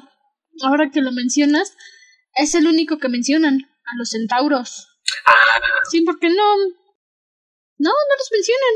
Sí, sí, de hecho, no me acordaba de eso. Pero no, eso porque es que en el source media, en el, material original, no, no existían, no, no estaban, no estaban, o sea, contemplados, porque como es, todo este medio salió para hacer un hentai, para que fuera material hentai, pues obviamente las mujeres pues, tienen que ser, tienen que ser provocativas los hombres pues tienen que ser, tienen que ser hombres normales. Mientras que las mujeres pues debe haber muchas variaciones para que cualquiera que lo viera dirá, ah, pues, yo le doy a Para cualquier fetiche, por supuesto que sí. Sí hay una variación uh, contemplada dentro del material original, que es, podríamos decir que el único Monster Boy que existe, que se le llama Alp. Alp es un tipo de demonio, de este demonio tipo Lesser. Básicamente lo que pasa es que cuando a un hombre, una persona, no me acuerdo de qué edad, pero cuando a un hombre se le está expuesto durante mucho tiempo a la energía de las Monster Girls, hay una cierta probabilidad de que este hombre se corrompa por esa misma energía y se convierta en un alma. Como al principio va a ser un hombre, va a tener pensamientos de hombre y todo eso, así que son de las Monster Girls normalmente. Pero conforme más tiempo pase con los Monster Girls, su, todo su cuerpo, toda su mentalidad va a cambiar para convertirse en el de una mujer.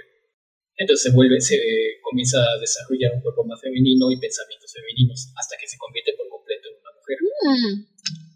Ese podríamos decir que es el único concepto de Monster Boy que hay, pero es temporal, porque tarde o temprano se convertiría en un sucubo, en una... o en una... ¿Qué antes de eso? Ajá, está muy curioso, ¿eh? Mm, interesante concepto. en este mundo, que ya de por sí existe el Monster Boys. Como existen humanos, es básicamente como si miraras nuestro mundo actual normal, pero en lugar de personas lo llenaras con Monster Girls y Monster Boys.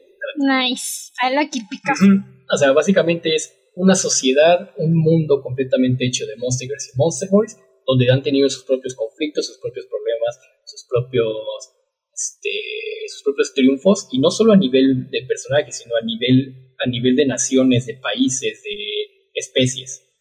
Ese es, ese es el mundo. Tanto es así que hay cosas adaptadas en ese mundo para, para los habitantes.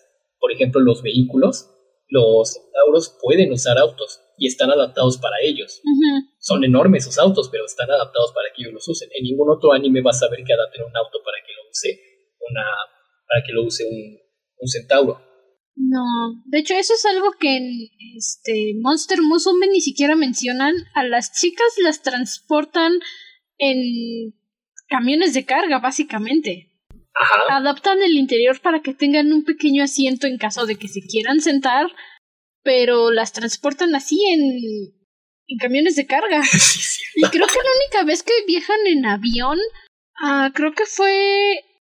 Ay, creo que fue para visitar la aldea de Mia leí ese poquito el manga porque dije, pues a ver qué pasa con la historia.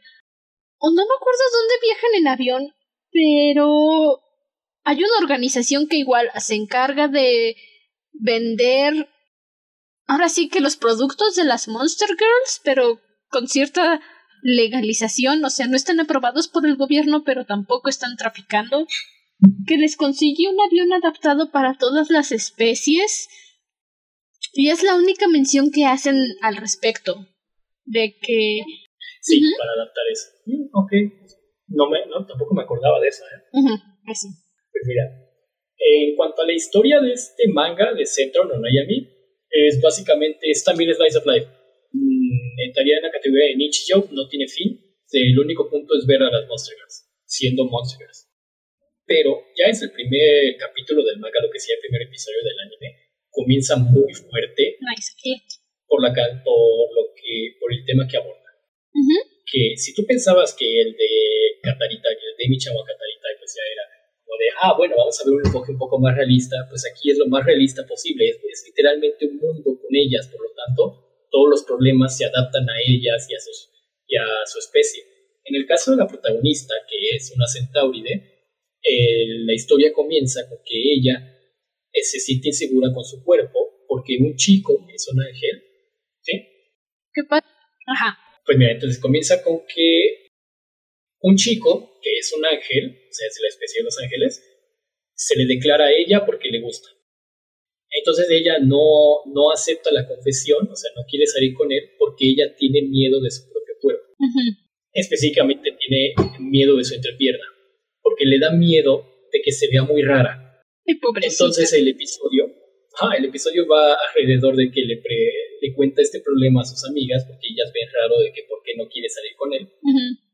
y, y, ella les cuenta su problema y todo, entonces ya se reúnen, ahora sí que para verse sus partes entre todas y le toman una foto para que ella pueda verse su parte, porque ella como tiene cuerpo de centauro, lógicamente no se puede ver, no, le alcanzan los No, no hay forma este física posible de torcerse. Ajá, de ese modo. Entonces, pues, ese, ese, es básicamente el primer episodio, o sea, pues, termina con que ella pues ve que su cuerpo pues, es bastante normal para ser un centauro, o sea, es normal y todo, y cuando se encuentra de nuevo con este ángel y recibe su carta de amor y la lee, pues lo termina rechazando, porque al final el, este chico no quería, o sea, sí, sí, sí quería salir con ella, pero solo quería salir con ella porque le gustaban sus pechos. Ajá, entonces mejor dijo que no. No, pues así no se puede, compañero. Tienes que buscar una chica que se adapte a tus fetiches, como que viejito. A él le gustan las piernas. Y tiene una que se adapta a sus fetiches. Sí, así es. bueno, dos con Lala. Busca lo que se adapte a ti, amigo. Entonces, el mundo, la historia va alrededor de eso, ese tipo de problemas que tienen, pero es tan curioso con respecto a lo adaptado que está el mundo, que dentro de este mundo hasta hubieron guerras y hubo guerra y, también hubieron guerras mundiales. En una de, ellas, de estas guerras se tomó a los centauros como esclavos. Entonces literalmente los usaban para cabalgar como si fueran caballos normales. Oye, qué grosero. Ajá, llegó, llegó hasta el punto de que... Digo, lejos de en el asunto como en Monmusu, que es para los centauros casi casi como una violación, se me hace muy grosero que quieran montar a los centauros como si fueran caballos. Es como si vieras a alguien en la calle y le dijeras, oye, no quiero caminar, llévame de caballito. eso. Bueno, ¿y tú quién eres? Se, me hace muy grosero. Tanto es así que en, el, en la actualidad de la historia del manga hay una ley increíblemente fuerte alrededor de esto. Y es que nadie tiene permitido cabalgar a un centauro. El que lo haga de inmediato se lo pueden llevar a prisión. Perfecto. Porque está, está prohibidísimo, es muy, es un tema muy serio eso por, la, por el trato que le dieron a los centauros anteriormente. Ese es Me agrada, me gusta esa ley. Eso es lo que te digo que sería ahora sí que el otro lado, el otro extremo del espectro, en cuanto a cómo usan a las monsters, cómo está adaptado todo para ellas. También hay una cuarta serie. Pues es que es muy amplio lo que se podría hacer para adaptarlo. También hay una cuarta serie que esta es también curiosa. Realmente. Sí, sigue. No, pues iba a decir que es lo que podemos ver en las series o en el manga, en las que has mencionado, e incluso Molmusu, podría ser como un 10% de todo lo que se puede adaptar de ellas. De todo lo que se puede explayar. Pues mira, tomemos ahora el otro lado del extremo, pasando más allá de Monmusu. Si recordamos, el, originalmente se creó a las, Monster, a las Monster para hacer cosas hentai. Salieron hasta juegos alrededor de eso. El más famoso fue Monster Girl Quest, de que era de un chico cuyo único objetivo era que, lo, que la iglesia local lo bautizara para lo bautizara. Porque se supone que cuando bautizan a alguien en esa, bueno, por así decirlo, es como un rito de iniciación Cuando pasa por ese proceso, pues ya no tiene que preocuparse de que alguna Monster Girl se lo quiera raptar para violarlo y llevárselo a su aldea. Pero pasa que este güey no, no llega a tiempo porque una Monster Girl le cae encima. Entonces la historia va alrededor de que ya que no puede y ahora es un, y ya no puede bautizarse por esto. Ahora el problema es que lo están persiguiendo las Monster Girls y da la casualidad de que la Monster Girl que cayó prácticamente encima suyo es la Demon Lord de, ese, de esa historia, de ese mundo. Entonces a través de esta aventura de que lo que él quiere es exterminar a las Monster Girls para que su pueblo ya no sufra, se va a encontrar con Monster Girls que se lo, quiere, que se lo quieren violar. Entonces, si nos vamos hacia ese espectro ahora, que es más el sentido original que le estaban dando este Kenko Cross, que de hecho la del Monster Girl Quest es básicamente la... es, la es una adaptación lo más fiel posible a todo lo que hay en el Monster Girl Encyclopedia, en cuanto a las descripciones de, de las Monster Girls. Podríamos decir que van casi casi de la mano. Nice. Entonces hubo una época, fue un poco más reciente, bueno, reciente relativo, que salió un anime que se llama Ishizoku Reviewers, no sé cómo se llama en inglés o en español, mm. pero en sí trata de unos, de unos güeyes que también son entre Monster Girls y Monster Boys, que están viviendo en un mundo repleto de Monster Girls. Pero aquí está la particularidad de que este mundo tiene burdeles de Monster Girls. Entonces estos güeyes se dan a la tarea de ir a cada uno de estos burdeles para probar a esas monsters, para tener relaciones sexuales con esas monsters y hacer una reseña para que todo mundo las vea, la lea y puedan y se decidan por ir hacia esos burdeles. Alguien avísele a mí, me va a gustar. Ajá. Ajá, ese es el otro, otro lado del espectro, donde nos vamos un poco más allá, donde cruzamos la frontera que nunca va a cruzar este Monster Monster. Pero este anime pues fue, así se fue lo criticaron mucho por, por su trama, porque aparentemente a la gente no le gustaba ver, ver hentai. Y digo, no es que fuera hentai, hentai así, sino que era más como un, lo que consideramos un hard ecchi, que es donde te muestra, te pueden mostrar ciertas escenas, pero no te muestran el acto como tal. O sea, te pueden mostrar un chingo. Sí, no, hay una gran diferencia entre un Echi que está más explícito a un hentai como tal. Pues el hentai como tal, pues básicamente es porno en anime, que no, o sea, no esconde nada, básicamente pone todo el acto desde que empieza hasta que termina, aunque se tarde media hora y digas tú cómo es eso humanamente posible. Entonces sí, es, es una gran diferencia, pero creo que puedo entender por qué la gente pensaría que era hentai. Sí, ese es el problema. Está, está cotorra la serie, pero la verdad ni siquiera a mí me gustó tanto. Sí, sí está, sí está, sí está divertida y todo, pero como se basa más que nada en el aspecto de, ah, pues vamos a mostrar personajes, ahora sí que, como no se toma en serio como para escribir una historia este, normal, una historia que se, que se pueda decir, no sé, este, no, no se toma en serio simplemente, es básicamente pura comedia. Sí, que. Y gira alrededor de Suena que se está enfocando mucho en el aspecto de, bueno, pues es que en este. En esta serie sí puedes tener sexo con las Monster Girls, entonces. Sí. A lo mejor como chiste de uno o dos capítulos puede ser entretenido, pero. Si es en lo que más están enfocándose, pues sí, ¿no? Te aburres. Ajá, sí, esa es la cosa. ¿Dónde está la historia? ¿Dónde está, dónde está lo emocionante? Ah, esa es la cosa con la serie. Únicamente se enfocan en eso. Pues sí. Todos, por eso te digo que a mí el que más me gusta es el de mi Chagua Kataritai porque siento que es un punto medio, un punto medio ideal para lo que son las monstruos. Sí. Porque hasta con la Sukubo, que ya es adulta y ya es una profesora, podemos ver cómo afecta en su vida ordinaria ser una Sukubo. Sí, se puede sentir el equilibrio. De ser. Así es. Todavía adolescente y ya de ser adulto. Es el, es el que más me gusta. O sea, sí. Ah, y también hay. Lo que te comentaba sobre, ahora sé que básicamente hay una escala para medir entre si una Monster Girl es una Monster Girl o si es una Kemonomimi o si ya de plano es Furro. Ah, sí, sí, la escala, la escala. La escala es importante. Ah, podríamos, podríamos empezar desde lo más fácil, que es una Kemonomimi. Una Kemonomimi es básicamente una mujer a la cual le ponen únicamente, bueno, el término como tal significa kemono, animal, mimi, oreja. Entonces literalmente son orejas de animal. Por lo tanto, una kemonimi es el término más, es lo más, este, por así decirlo, vainilla que te vas a encontrar de las monstruos.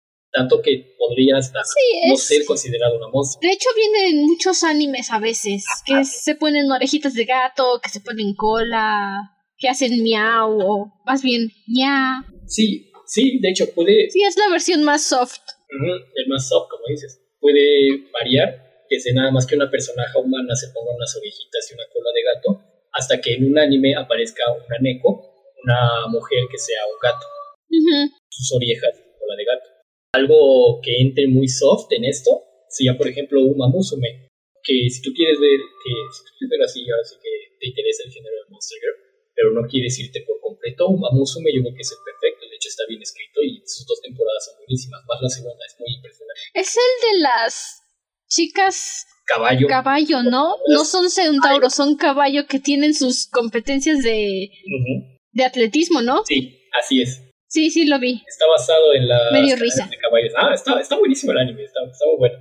Esas básicamente son que... Me hizo reír. Pero lo que me gusta de ese anime, además de sus personajes, es los teléfonos que usan. Porque cuando le marcan al teléfono a una de estas personajes, ellas tienen un teléfono muy especial porque como no tienen orejas humanas, ella solo tiene sus orejas de caballo, la bocina del teléfono, bueno, el teléfono es muy alargado.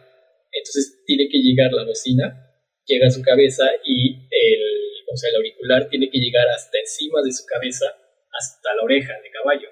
Entonces por eso sus teléfonos son larguísimos y se ven muy graciosos. Pero me gusta. ¿No sería mejor que tuvieran como los teléfonos la verdad no sé cuál es su nombre, pero en el que tenías que agarrar la parte del oído y la bocina para hablar y escuchar. Que esos ya son muy arcaicos. O sea, sí, sé que son viejísimos, pero ¿no serían más cómodos? Así se lo acomodan en la oreja y están hablando. Podría ser. Pero a mí me gustó el detalle, nada más que hicieran. Yo pensaría que para especies que tienen las orejas en lugares tan diferentes, sería más cómodo, ¿no? Sí, claro. Digo, así ya sabes dónde está tu orejita y ya te lo acomodas con tranquilidad y ya puedes hablar. Sí, de hecho. Pero a mí me gustó ese detalle, así nada más ver ese, ese teléfono gigante para, para que pudieran hablar. Me dio, para que puedan hablar. Me dio un chingo de risa, pero lo respeté un chingo la serie también, por eso. Porque... Sí, eso es...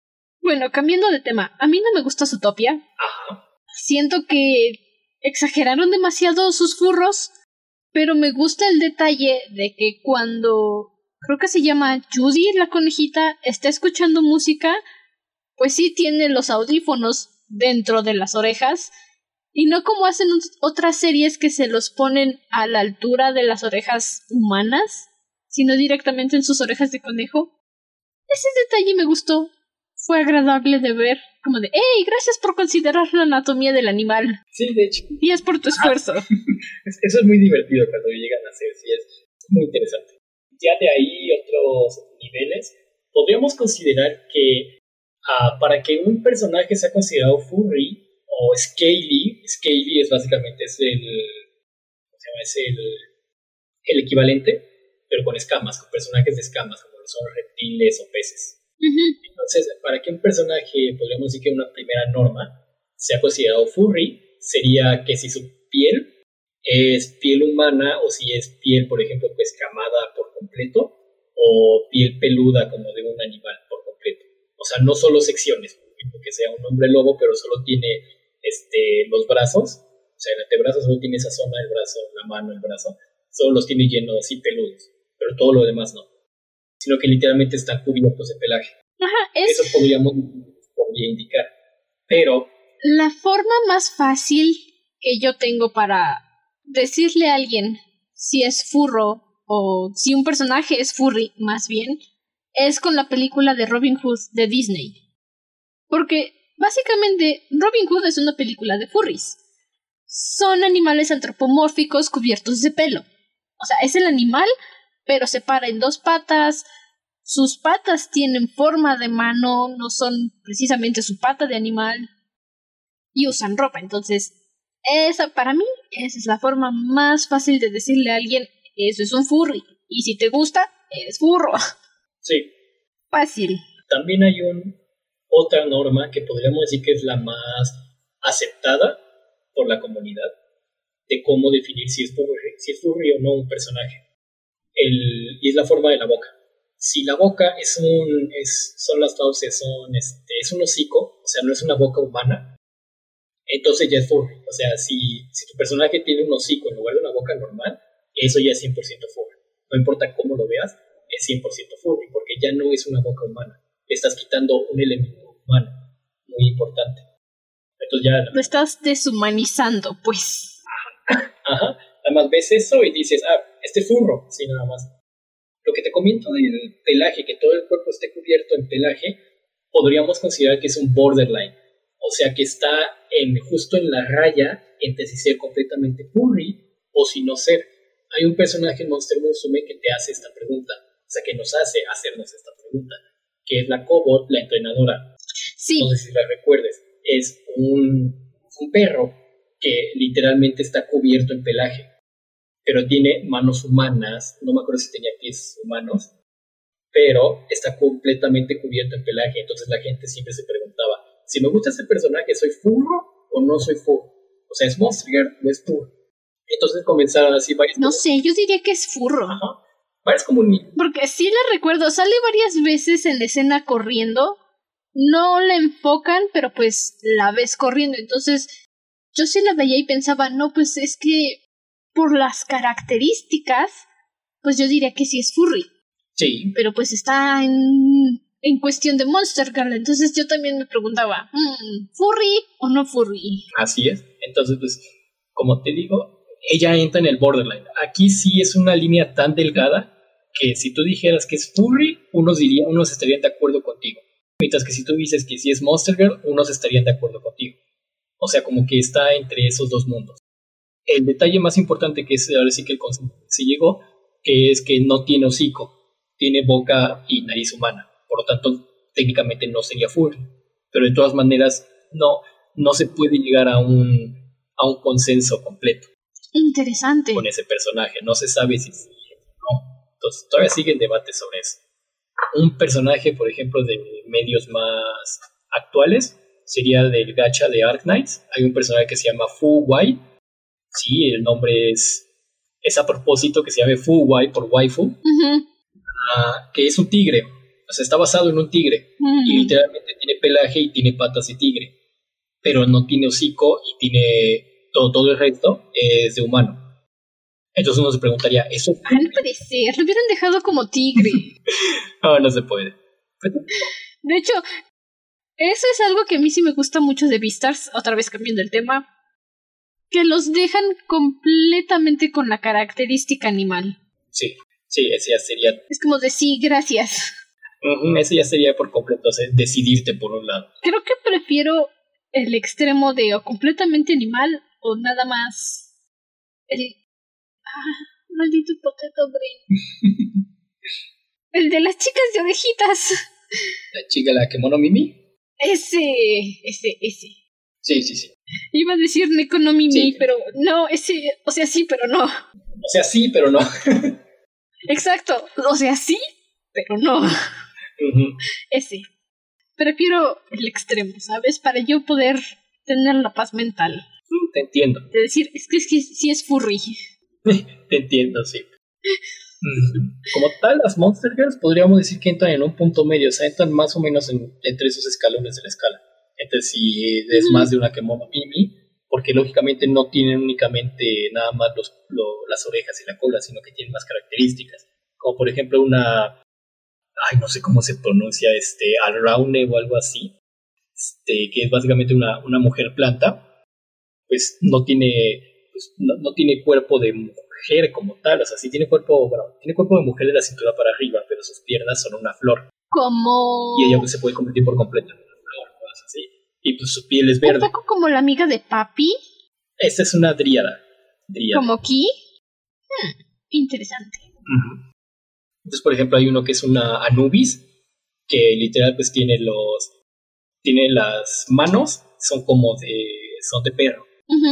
Y también las patas, o sea, también tiene patas de perro, pero no por eso es un, es un full, sino que entra pues todavía no, porque, porque pues, primero que nada tiene hocico, o sea, no tiene hocico y no está completamente cubierta de, de pelaje. De pelo. Pero pues yo creo que el consenso, yo, yo creo que la cruel realidad, así la más grande, es todos son furros, no importa cómo lo veas. Claro. ¿Te gusta seria? Furro. ¿Te gusta, te gusta Mía? Furro. ¿Te gusta eh? Furro. ¿Te gusta Papi? Furro. ¿Te gusta este, la Oni? Furro. Mm, no, porque esa sí es más humana cosa. Más bien, ahí sería más que nada que te gustan las fuertes, las fuertotas. Porque un Oni no tiene características de animal es un demonio. Entonces podríamos decir que también los demonios podrían no contar como furros. Mm, más bien los yokais, ¿no? En este caso. en este caso los yokais sí, no, no contarían tanto, pero también... Sí, porque no creo que se les considere tal cual demonio en cuanto al folclore japonés, porque sí son yokais. Ya sé que la traducción es como demonio, pero... Sí, Diferencias. Sí, pero... Interesante. que creo, que, creo que sí, así que la, la cruel realidad de que si te gusta una música, pues realmente eres uh Pero no, pero no vas a llegar al extremo de que digas, ay, es que sí, me gusta Monster así que soy furro, pero yo no llego, pero no, no estás en el extremo de que, ay, me voy a poner una botarga de furro y voy a tener mi forzona. No llegas a ese extremo. Uy, no, qué calor. Y tampoco pues llegas al extremo de decir, me gusta Judy. Decir, yo, yo le... Yo, yo insisto, a mí me cae mal Zootopia. para poner un ejemplo, o sea, yo le daría a Judy, porque soy furro, no, o sea, hay, hay límites. Alguien que le guste uh pues obviamente no va, puede que no le gusten ese tipo de, ese tipo de personajes. Entonces, ahí ya, ahí ya es muy difícil de encasillar a una sola persona. Puede que esos kings no lleguen tan lejos. Interesante, nice. Hola, Kit Picasso. Pero bueno, eh, Yo ya me acabé de cosas que decir. Sí, perfecto. Generalmente pues hacemos como una actividad para terminar las pláticas, las conversaciones, pero realmente no pensé en nada. Y la que se me pudo haber ocurrido precisamente tú me la preguntaste. ¿Cuál es la Monster Girl que te gusta? Así que pues... Nada más queda despedirnos. A ver, tengo una... A ver, ¿Conoces lo que es el Smash or Pass en estas madres? Sí. ok. Muy bien. Te voy a, vamos a buscar rápido eso. uno donde venga un listado para poder hacer una actividad así, pero nada más de cierto número, o sea, las que están en el primer volumen y ya para que no sea demasiado mal. Ok. Suena divertido. Son 200. Al menos están más definidas que los Pokémones. Sí, claro. Bueno, son 200. Sí, son 223 y están por orden alfabético. Cargue. Comienza con la Akaname. Alfabético. Ah, paz. Ok, así nada más.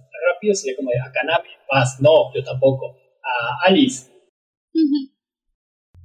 no. Smash. Paz. Ay. Paz. Paz. A, la, a la Raune. A Raune. ¿Al Raune? Ajá, es la, es la planta. Al Raune, ¿no? ¿no? sé cómo se pronuncia. No, tampoco yo no, entiendo. Um, paz. Eh, Smash. ¿Amazonas? Paz. Smash. ¿Aquel?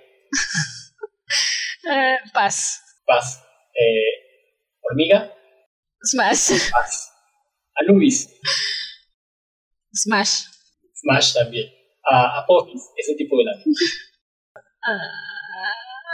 Uh, paz. Paz también.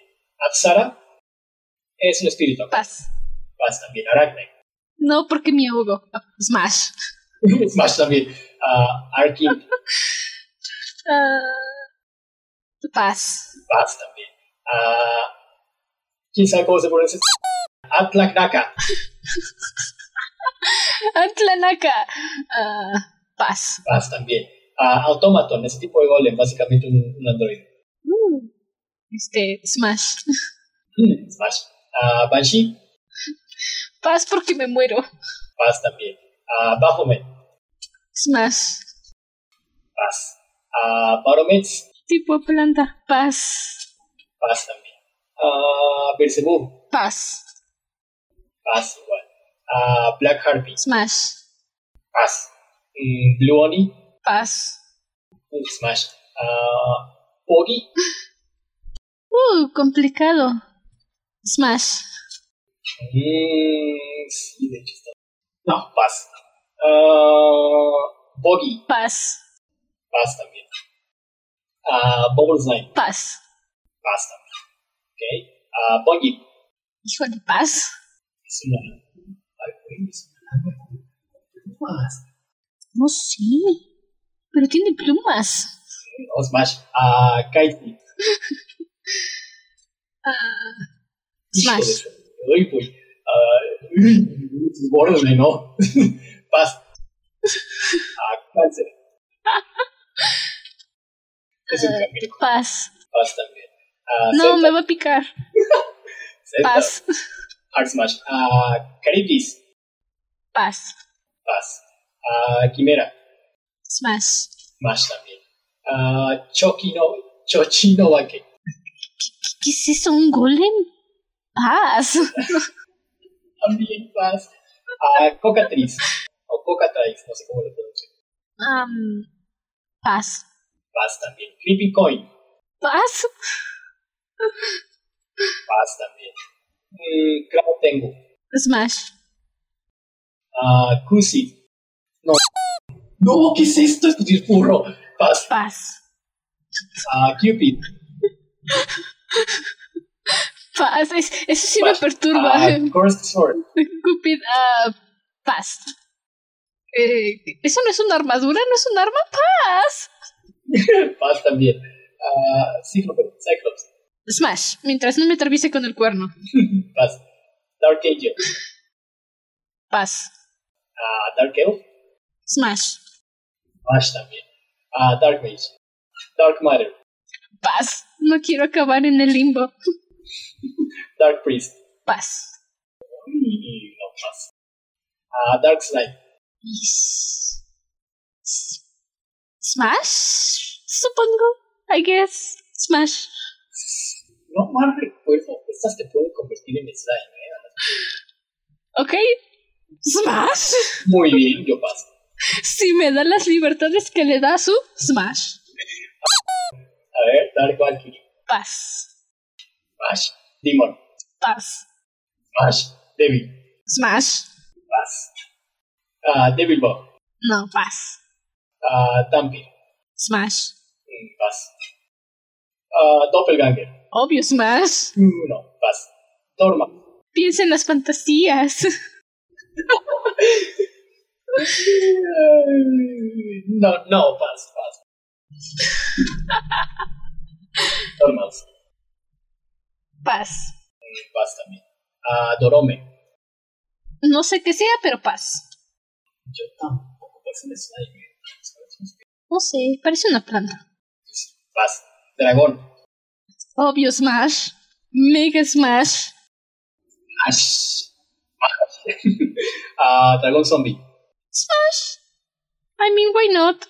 No sabía que existía, pero Smash. Si me meto con un dragón, ¿por qué no con un dragón zombie? Tríade. ¿Verdad? Pero si ya le di a uno, ¿por qué no al otro? Paz. Paz también, es demasiado plain. Tú la No sé cómo funcionaría eso. Paz. Smash no importa. If there's a hole, there's a way.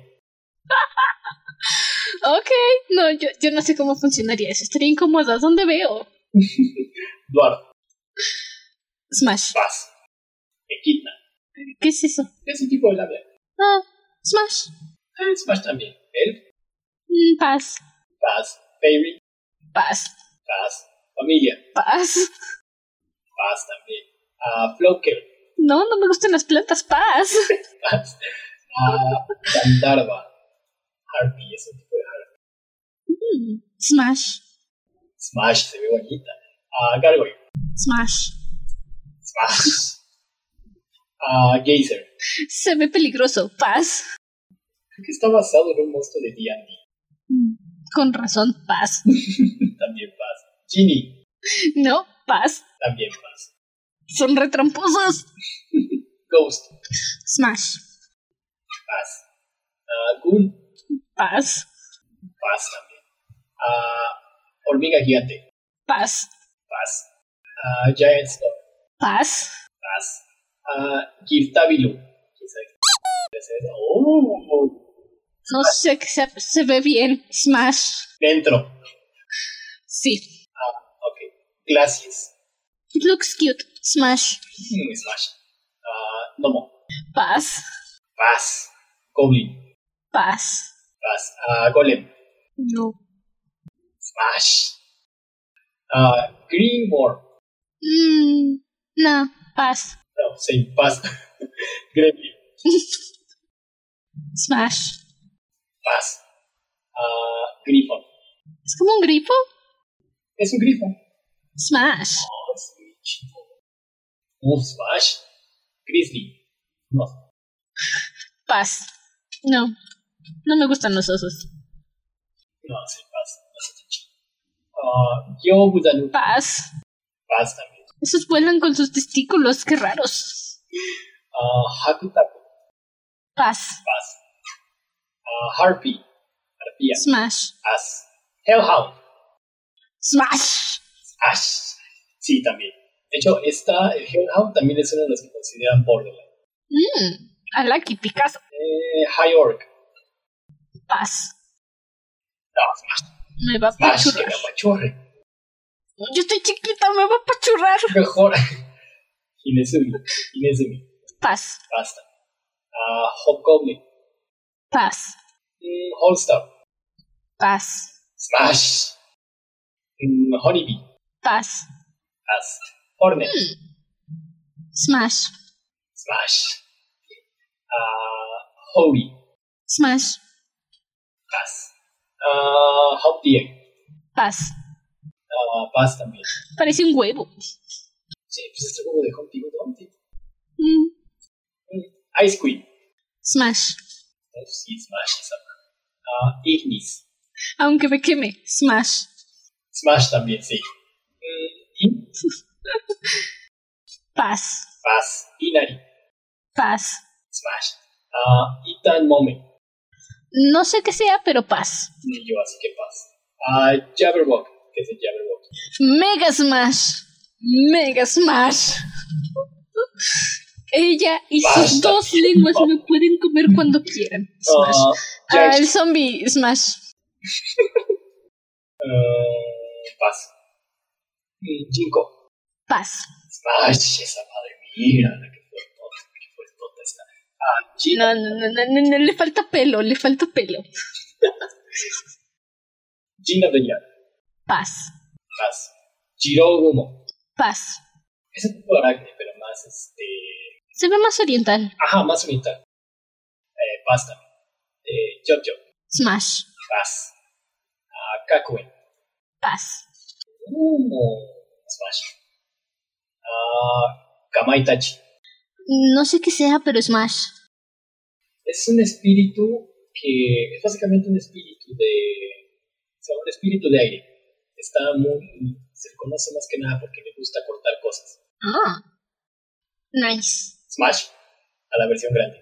Capa. Smash. Paz. Paz. A Caracas o, o Obake. Paz. Paz. Ah, Keyoro. Paz. Paz. Mm, Kesaran Pasaran. Paz. Paz. Mm, Kepri.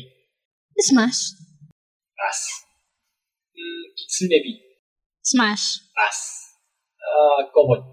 Paz. Mm, Smash, si es la de Momusu. Kraken. Mega Smash. Uy, si eso no está mal, eh, Smash. Ah, Krampus. Mega Smash. Mm, no, Paz. Ah, Kunoichi. Paz. Eh, Paz. Muy play, la mía. Eh, paz. Digo Smash. Smash. Smash, Smash, Smash. Ah, Large Mouse. Paz. También. Lava Golem. Paz. Smash. Lina Side. Paz. O Lin, sí, quién sabe. Paz. Laser Succubus. Paz. Smash. Ah, Leech. Smash. Mm, Lilin. Smash. Smash también. Mm, Lili la, Raune. Podemos decir que es una Raune, pero es Mm, No. Paz. pequeñas. Paz también. Ah, Living Armor. Paz. Paz. Living Doll. Is um, Smash. Smash. Uh, los Dojoins. Lizardman. Smash. Smash. Esta madre, esta madre es tesoro. Mm, Mad Hatter. Smash. Pass. Mandrágora. Pass. Pass. Mático. Smash. Smash. Sí. Smash it with a hammer. Mm, Mantis. Pass. Smash. También es un tesoro. Uh, March Hair. Pass. Pass también. Mm, Matango. Pass. Pass. Medusa. Smash. Eh, pass. Mermaid. Pass. Pass. Mm, Marrow. Pass. Pass. Bearshark. Smash. Smash. Mira esos dientes. Ay, sí. Híjole. Esa te puede agarrar. Ella sí me puede ahogar. Mimic. Ella sí. uh, Mimic. Yo paso. Paz. Mind Flayer. Eh, híjole. Smash. Paz. Minotauro. Paz. Smash. Smash. Mm, Modpan. Paz. Paz. Mm, Mucus. Paz. Paz. Mm, Mommy. Paz. Paz. Matango, digo, digo Michael. Nico ni la paz. Paz. Necomata. Básicamente. Paz. Eh, paz. Nereida. Smash. Smash. Sukubo. Perdón. Nightgall. Uh, smash. No se mal. Smash. Uh, Nightmare. Es un centavo. Basta. Paz. Mm, Nurai. Nurarigeon. Smash. Me suena esta, eh, pero Smash. Nureonago. Paz. Ocelome. Paz. Le falta pelo. Sí. Smash. Mm, Ochimusha. Smash. Smash. Mm, Oglo. Paz. Smash. Smash me. Uh, okay. eh, paz. Eh, paz. Orc. Paz. Paz. Otohime. Ay, no que he visto esa. Mm, Ni idea. Paz. Paz. Owlmage. She looks cute. Smash. Paz. Papillon. Paz. Paz. Uh, Parasite Slime o Slime Carrier. Paz. Paz. Mm, Phantom. Smash. Eh, Paz. Uh, Pharaoh. Pa. Digo smash. Ash. Smash me. Pixie. Eh, too small. Paz. Mm, sí. Paz. Pyro. Smash. No se ve mal en Smash. Quick Slime. Mm, looks nice. Paz. Paz también. ¿Ves como tenía un harem con una sola? eh? Eh, no. Me van a ahogar. Raiju. Paz. Paz. Mm, ah, Rata. Ratatosk. Ratatosk. Rat. Ese, ah, paz. Paz. Red Oni. Smash. Smash me. Red Slime. Paz. Paz. Mm, Red Cap. Smash. Paz. Ah, Ren Shongmao. Paz. Ah, es una, es Paz. Ah, Robert. Este parece un pulpo. Paz. Es básicamente un tentáculo. Bueno, muchos tentáculos. Paz también. Ryu es dragón. Mega Smash. Mm, Smash. Mega Smash. Sahuagin. Paz. Paz. Salamandra. Smash. Mm, Smash. Sandborn. Paz. Paz. Sátiro. Smash. Mm, Paz. Mm, Skila. Paz. Paz. Mm, sea Bishop. Paz. Paz. Sea Slime. Paz. Paz. Selkie. Paz. Está bien graciosa. Paz. Parece un disfraz. Shirohei. Smash. Smash. Mm, Shogun. Pass. Pass. Siren. Pass. Pass. Skeleton. Smash. Pass. Slime. Pass. Mm, Soldier Beetle. Pass. no, sí. Mm, Smash. Mm, Sphinx. Smash. Smash. Mm, Succubus. Smash. DOG. Smash. Sylph. Mm, Sylph. Yo, pass. Pass. Tentacle. Tentacle. Pass. Pass. Thunderbird. Smash. Ay, no se ve mal. Smash. Y Titania. Anarquíticas. A ver. Smash. Uh, Está bien, Smash. Mm, Tectonia. Smash. Pass. Troll. Pass. Pass. Trompar. Pass. Pass. Ah, Tsunaona. No sé qué sea, pero Smash. Uy, por dos, Smash. Un millón de show. Pass. Pass. Mm, ah, no, Unagi. Unagi Yoro. Pass. Es una anguila, Smash. Parece anguila, sí. Es una anguila, básicamente. Ah, Undine. Smash. Pass. Unicorn. Pass. Smash. Ushioni. Smash. She can smash me. Smash. Sí, por favor. Ah, Puede aplastarme con esas patotas. ay, por favor. Valkyrie. Pass. Smash. Mm, Pump Mosquito. Mega pass. Por dos, pass. Vampire. Smash. Mm, Wendigo. Eh, No, pass, pass, pass, pass. Werebat. Pass. Pass. Werecat. Pass. Pass. Were Wererabbit. Pass. Pass. Pass. Smash. Werewolf. Smash. Smash. Whitehorn. Smash. No, pass. Mm, White. Smash. No sé qué sea, pero no. Yo no. Pass. Will o' the Wisp. Pass. Pass. Pass. Witch. Pass. Pass. Mm, Muy normal. Wonderworld. Pass. Pass. Worm. Smash. Smash. También. Mm, Wyvern. Smash, smash, smash. Smash me. Yeti. Pass. Pass. Mm, Yoko. Pass. Smash. Ah, Yuki Onna. Smash. Pass. Y Zombie. Smash. Pass. She looks nice. Rotusi. Ah, ya fueron las 224. Ah, son menos que los Pokémones. Ujú. Ah, pero bueno, creo que con eso ya está. Pero bueno, ahí está. Eh, pues por ahí comparto la página para si, por si alguien también quiere ver cuál es Smash y cuál Pass. Ah, buena idea, sí.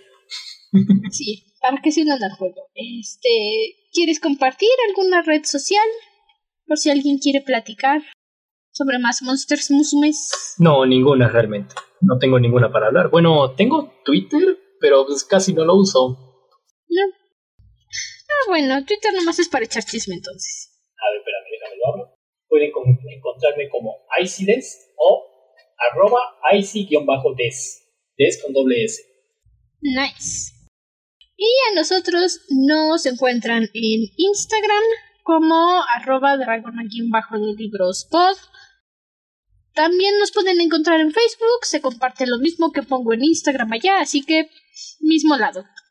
Y si gustan apoyarnos desde nuestra página de Patreon, es patreon.com slash dragona de librospod.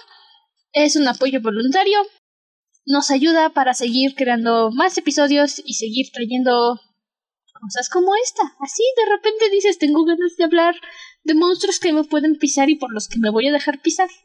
Ajá. Y bueno, eso es todo de nuestra parte esta semana. No estoy muy segura de qué vamos a hablar la próxima semana, que nos escuchen. Este, estamos grabando esto antes, entonces ya veré qué viene después. Yo me hago bolas con el calendario. Vamos a hablar de dragones durante dos años casi. Ya, que el destino lo decida. Y ya. ¿Qué pasa? Exacto, que el destino me diga qué hacer. Bueno, Pues gracias por invitarme. ¿eh? Gracias por venir. Ya sé que a veces te hablo nomás para pedirte cosas, pero a veces es lindo solo hablar. Ah, no, no te preocupes, sé con confianza y nada más no me, no me hables de usted porque si no, sí te confundo. ¿Te hablé de usted? Sí, desde hace Ay, perdón. No, no, durante, la, durante este podcast no. O en los ah, ay, ay, no, no me asustes. Ah, no, no, no, no. no me asustes. Pero sí, no, no es necesario que me hables de usted, ¿eh? No, no, no, no hay problema, no me trates como extraño. Pensé que lo había hecho de broma, bueno, lo que sea. bueno, pues sí, es que por eso te confundí, como, como en el trabajo también nos hablamos de usted y también por correo me mandan mensaje por, de usted, pues sí, es como de, ah, pues ya estoy acostumbrado a que si me mandan, si me hablan de usted, pues es algo más, algo más serio. Ah, bueno, está bien. Pero no, no te preocupes, ¿eh? Lo tendré en consideración. Árale, pues. pues bueno, sí, muchas gracias por invitarme. Fue divertido, creí que sería un poco más difícil no, no estoy muy acostumbrado a improvisar cosas. No, como te dije, es nada más una plática. Pues así. Pues Normal, platicar de lo que nos gusta. De hecho, hasta tenía miedo de que no nos fueran a alcanzar una hora, pero terminamos grabando, creo que llevaban dos horas y pico. sí, ya veré este en edición quitando silencios cuánto sale. Eh, adelante. Te digo, así es como suele pasar aquí en este podcast. Decimos, vamos a hacer algo corto y cuando menos te lo esperas, ¡bam! Dos horas. Ah, pues sí es el problema, ¿eh? Más cuando hablamos de temas así. Más cuando hablas de cosas que te gustan, exacto. Ajá, así es. Esa es la idea. Para eso hice esto. Muy buena idea. En fin. ¿eh? Gracias, gracias. Pues bueno, ahí estaremos en contacto entonces. Muchas gracias por la invitación. Ahí nos estamos comunicando. Vale, pues nos vemos, se cuidan. Hasta entonces, permanece cómodo y seguro dentro de tu cueva. Nosotros nos volveremos a reunir en el siguiente episodio. Hasta la próxima luna. Bye bye.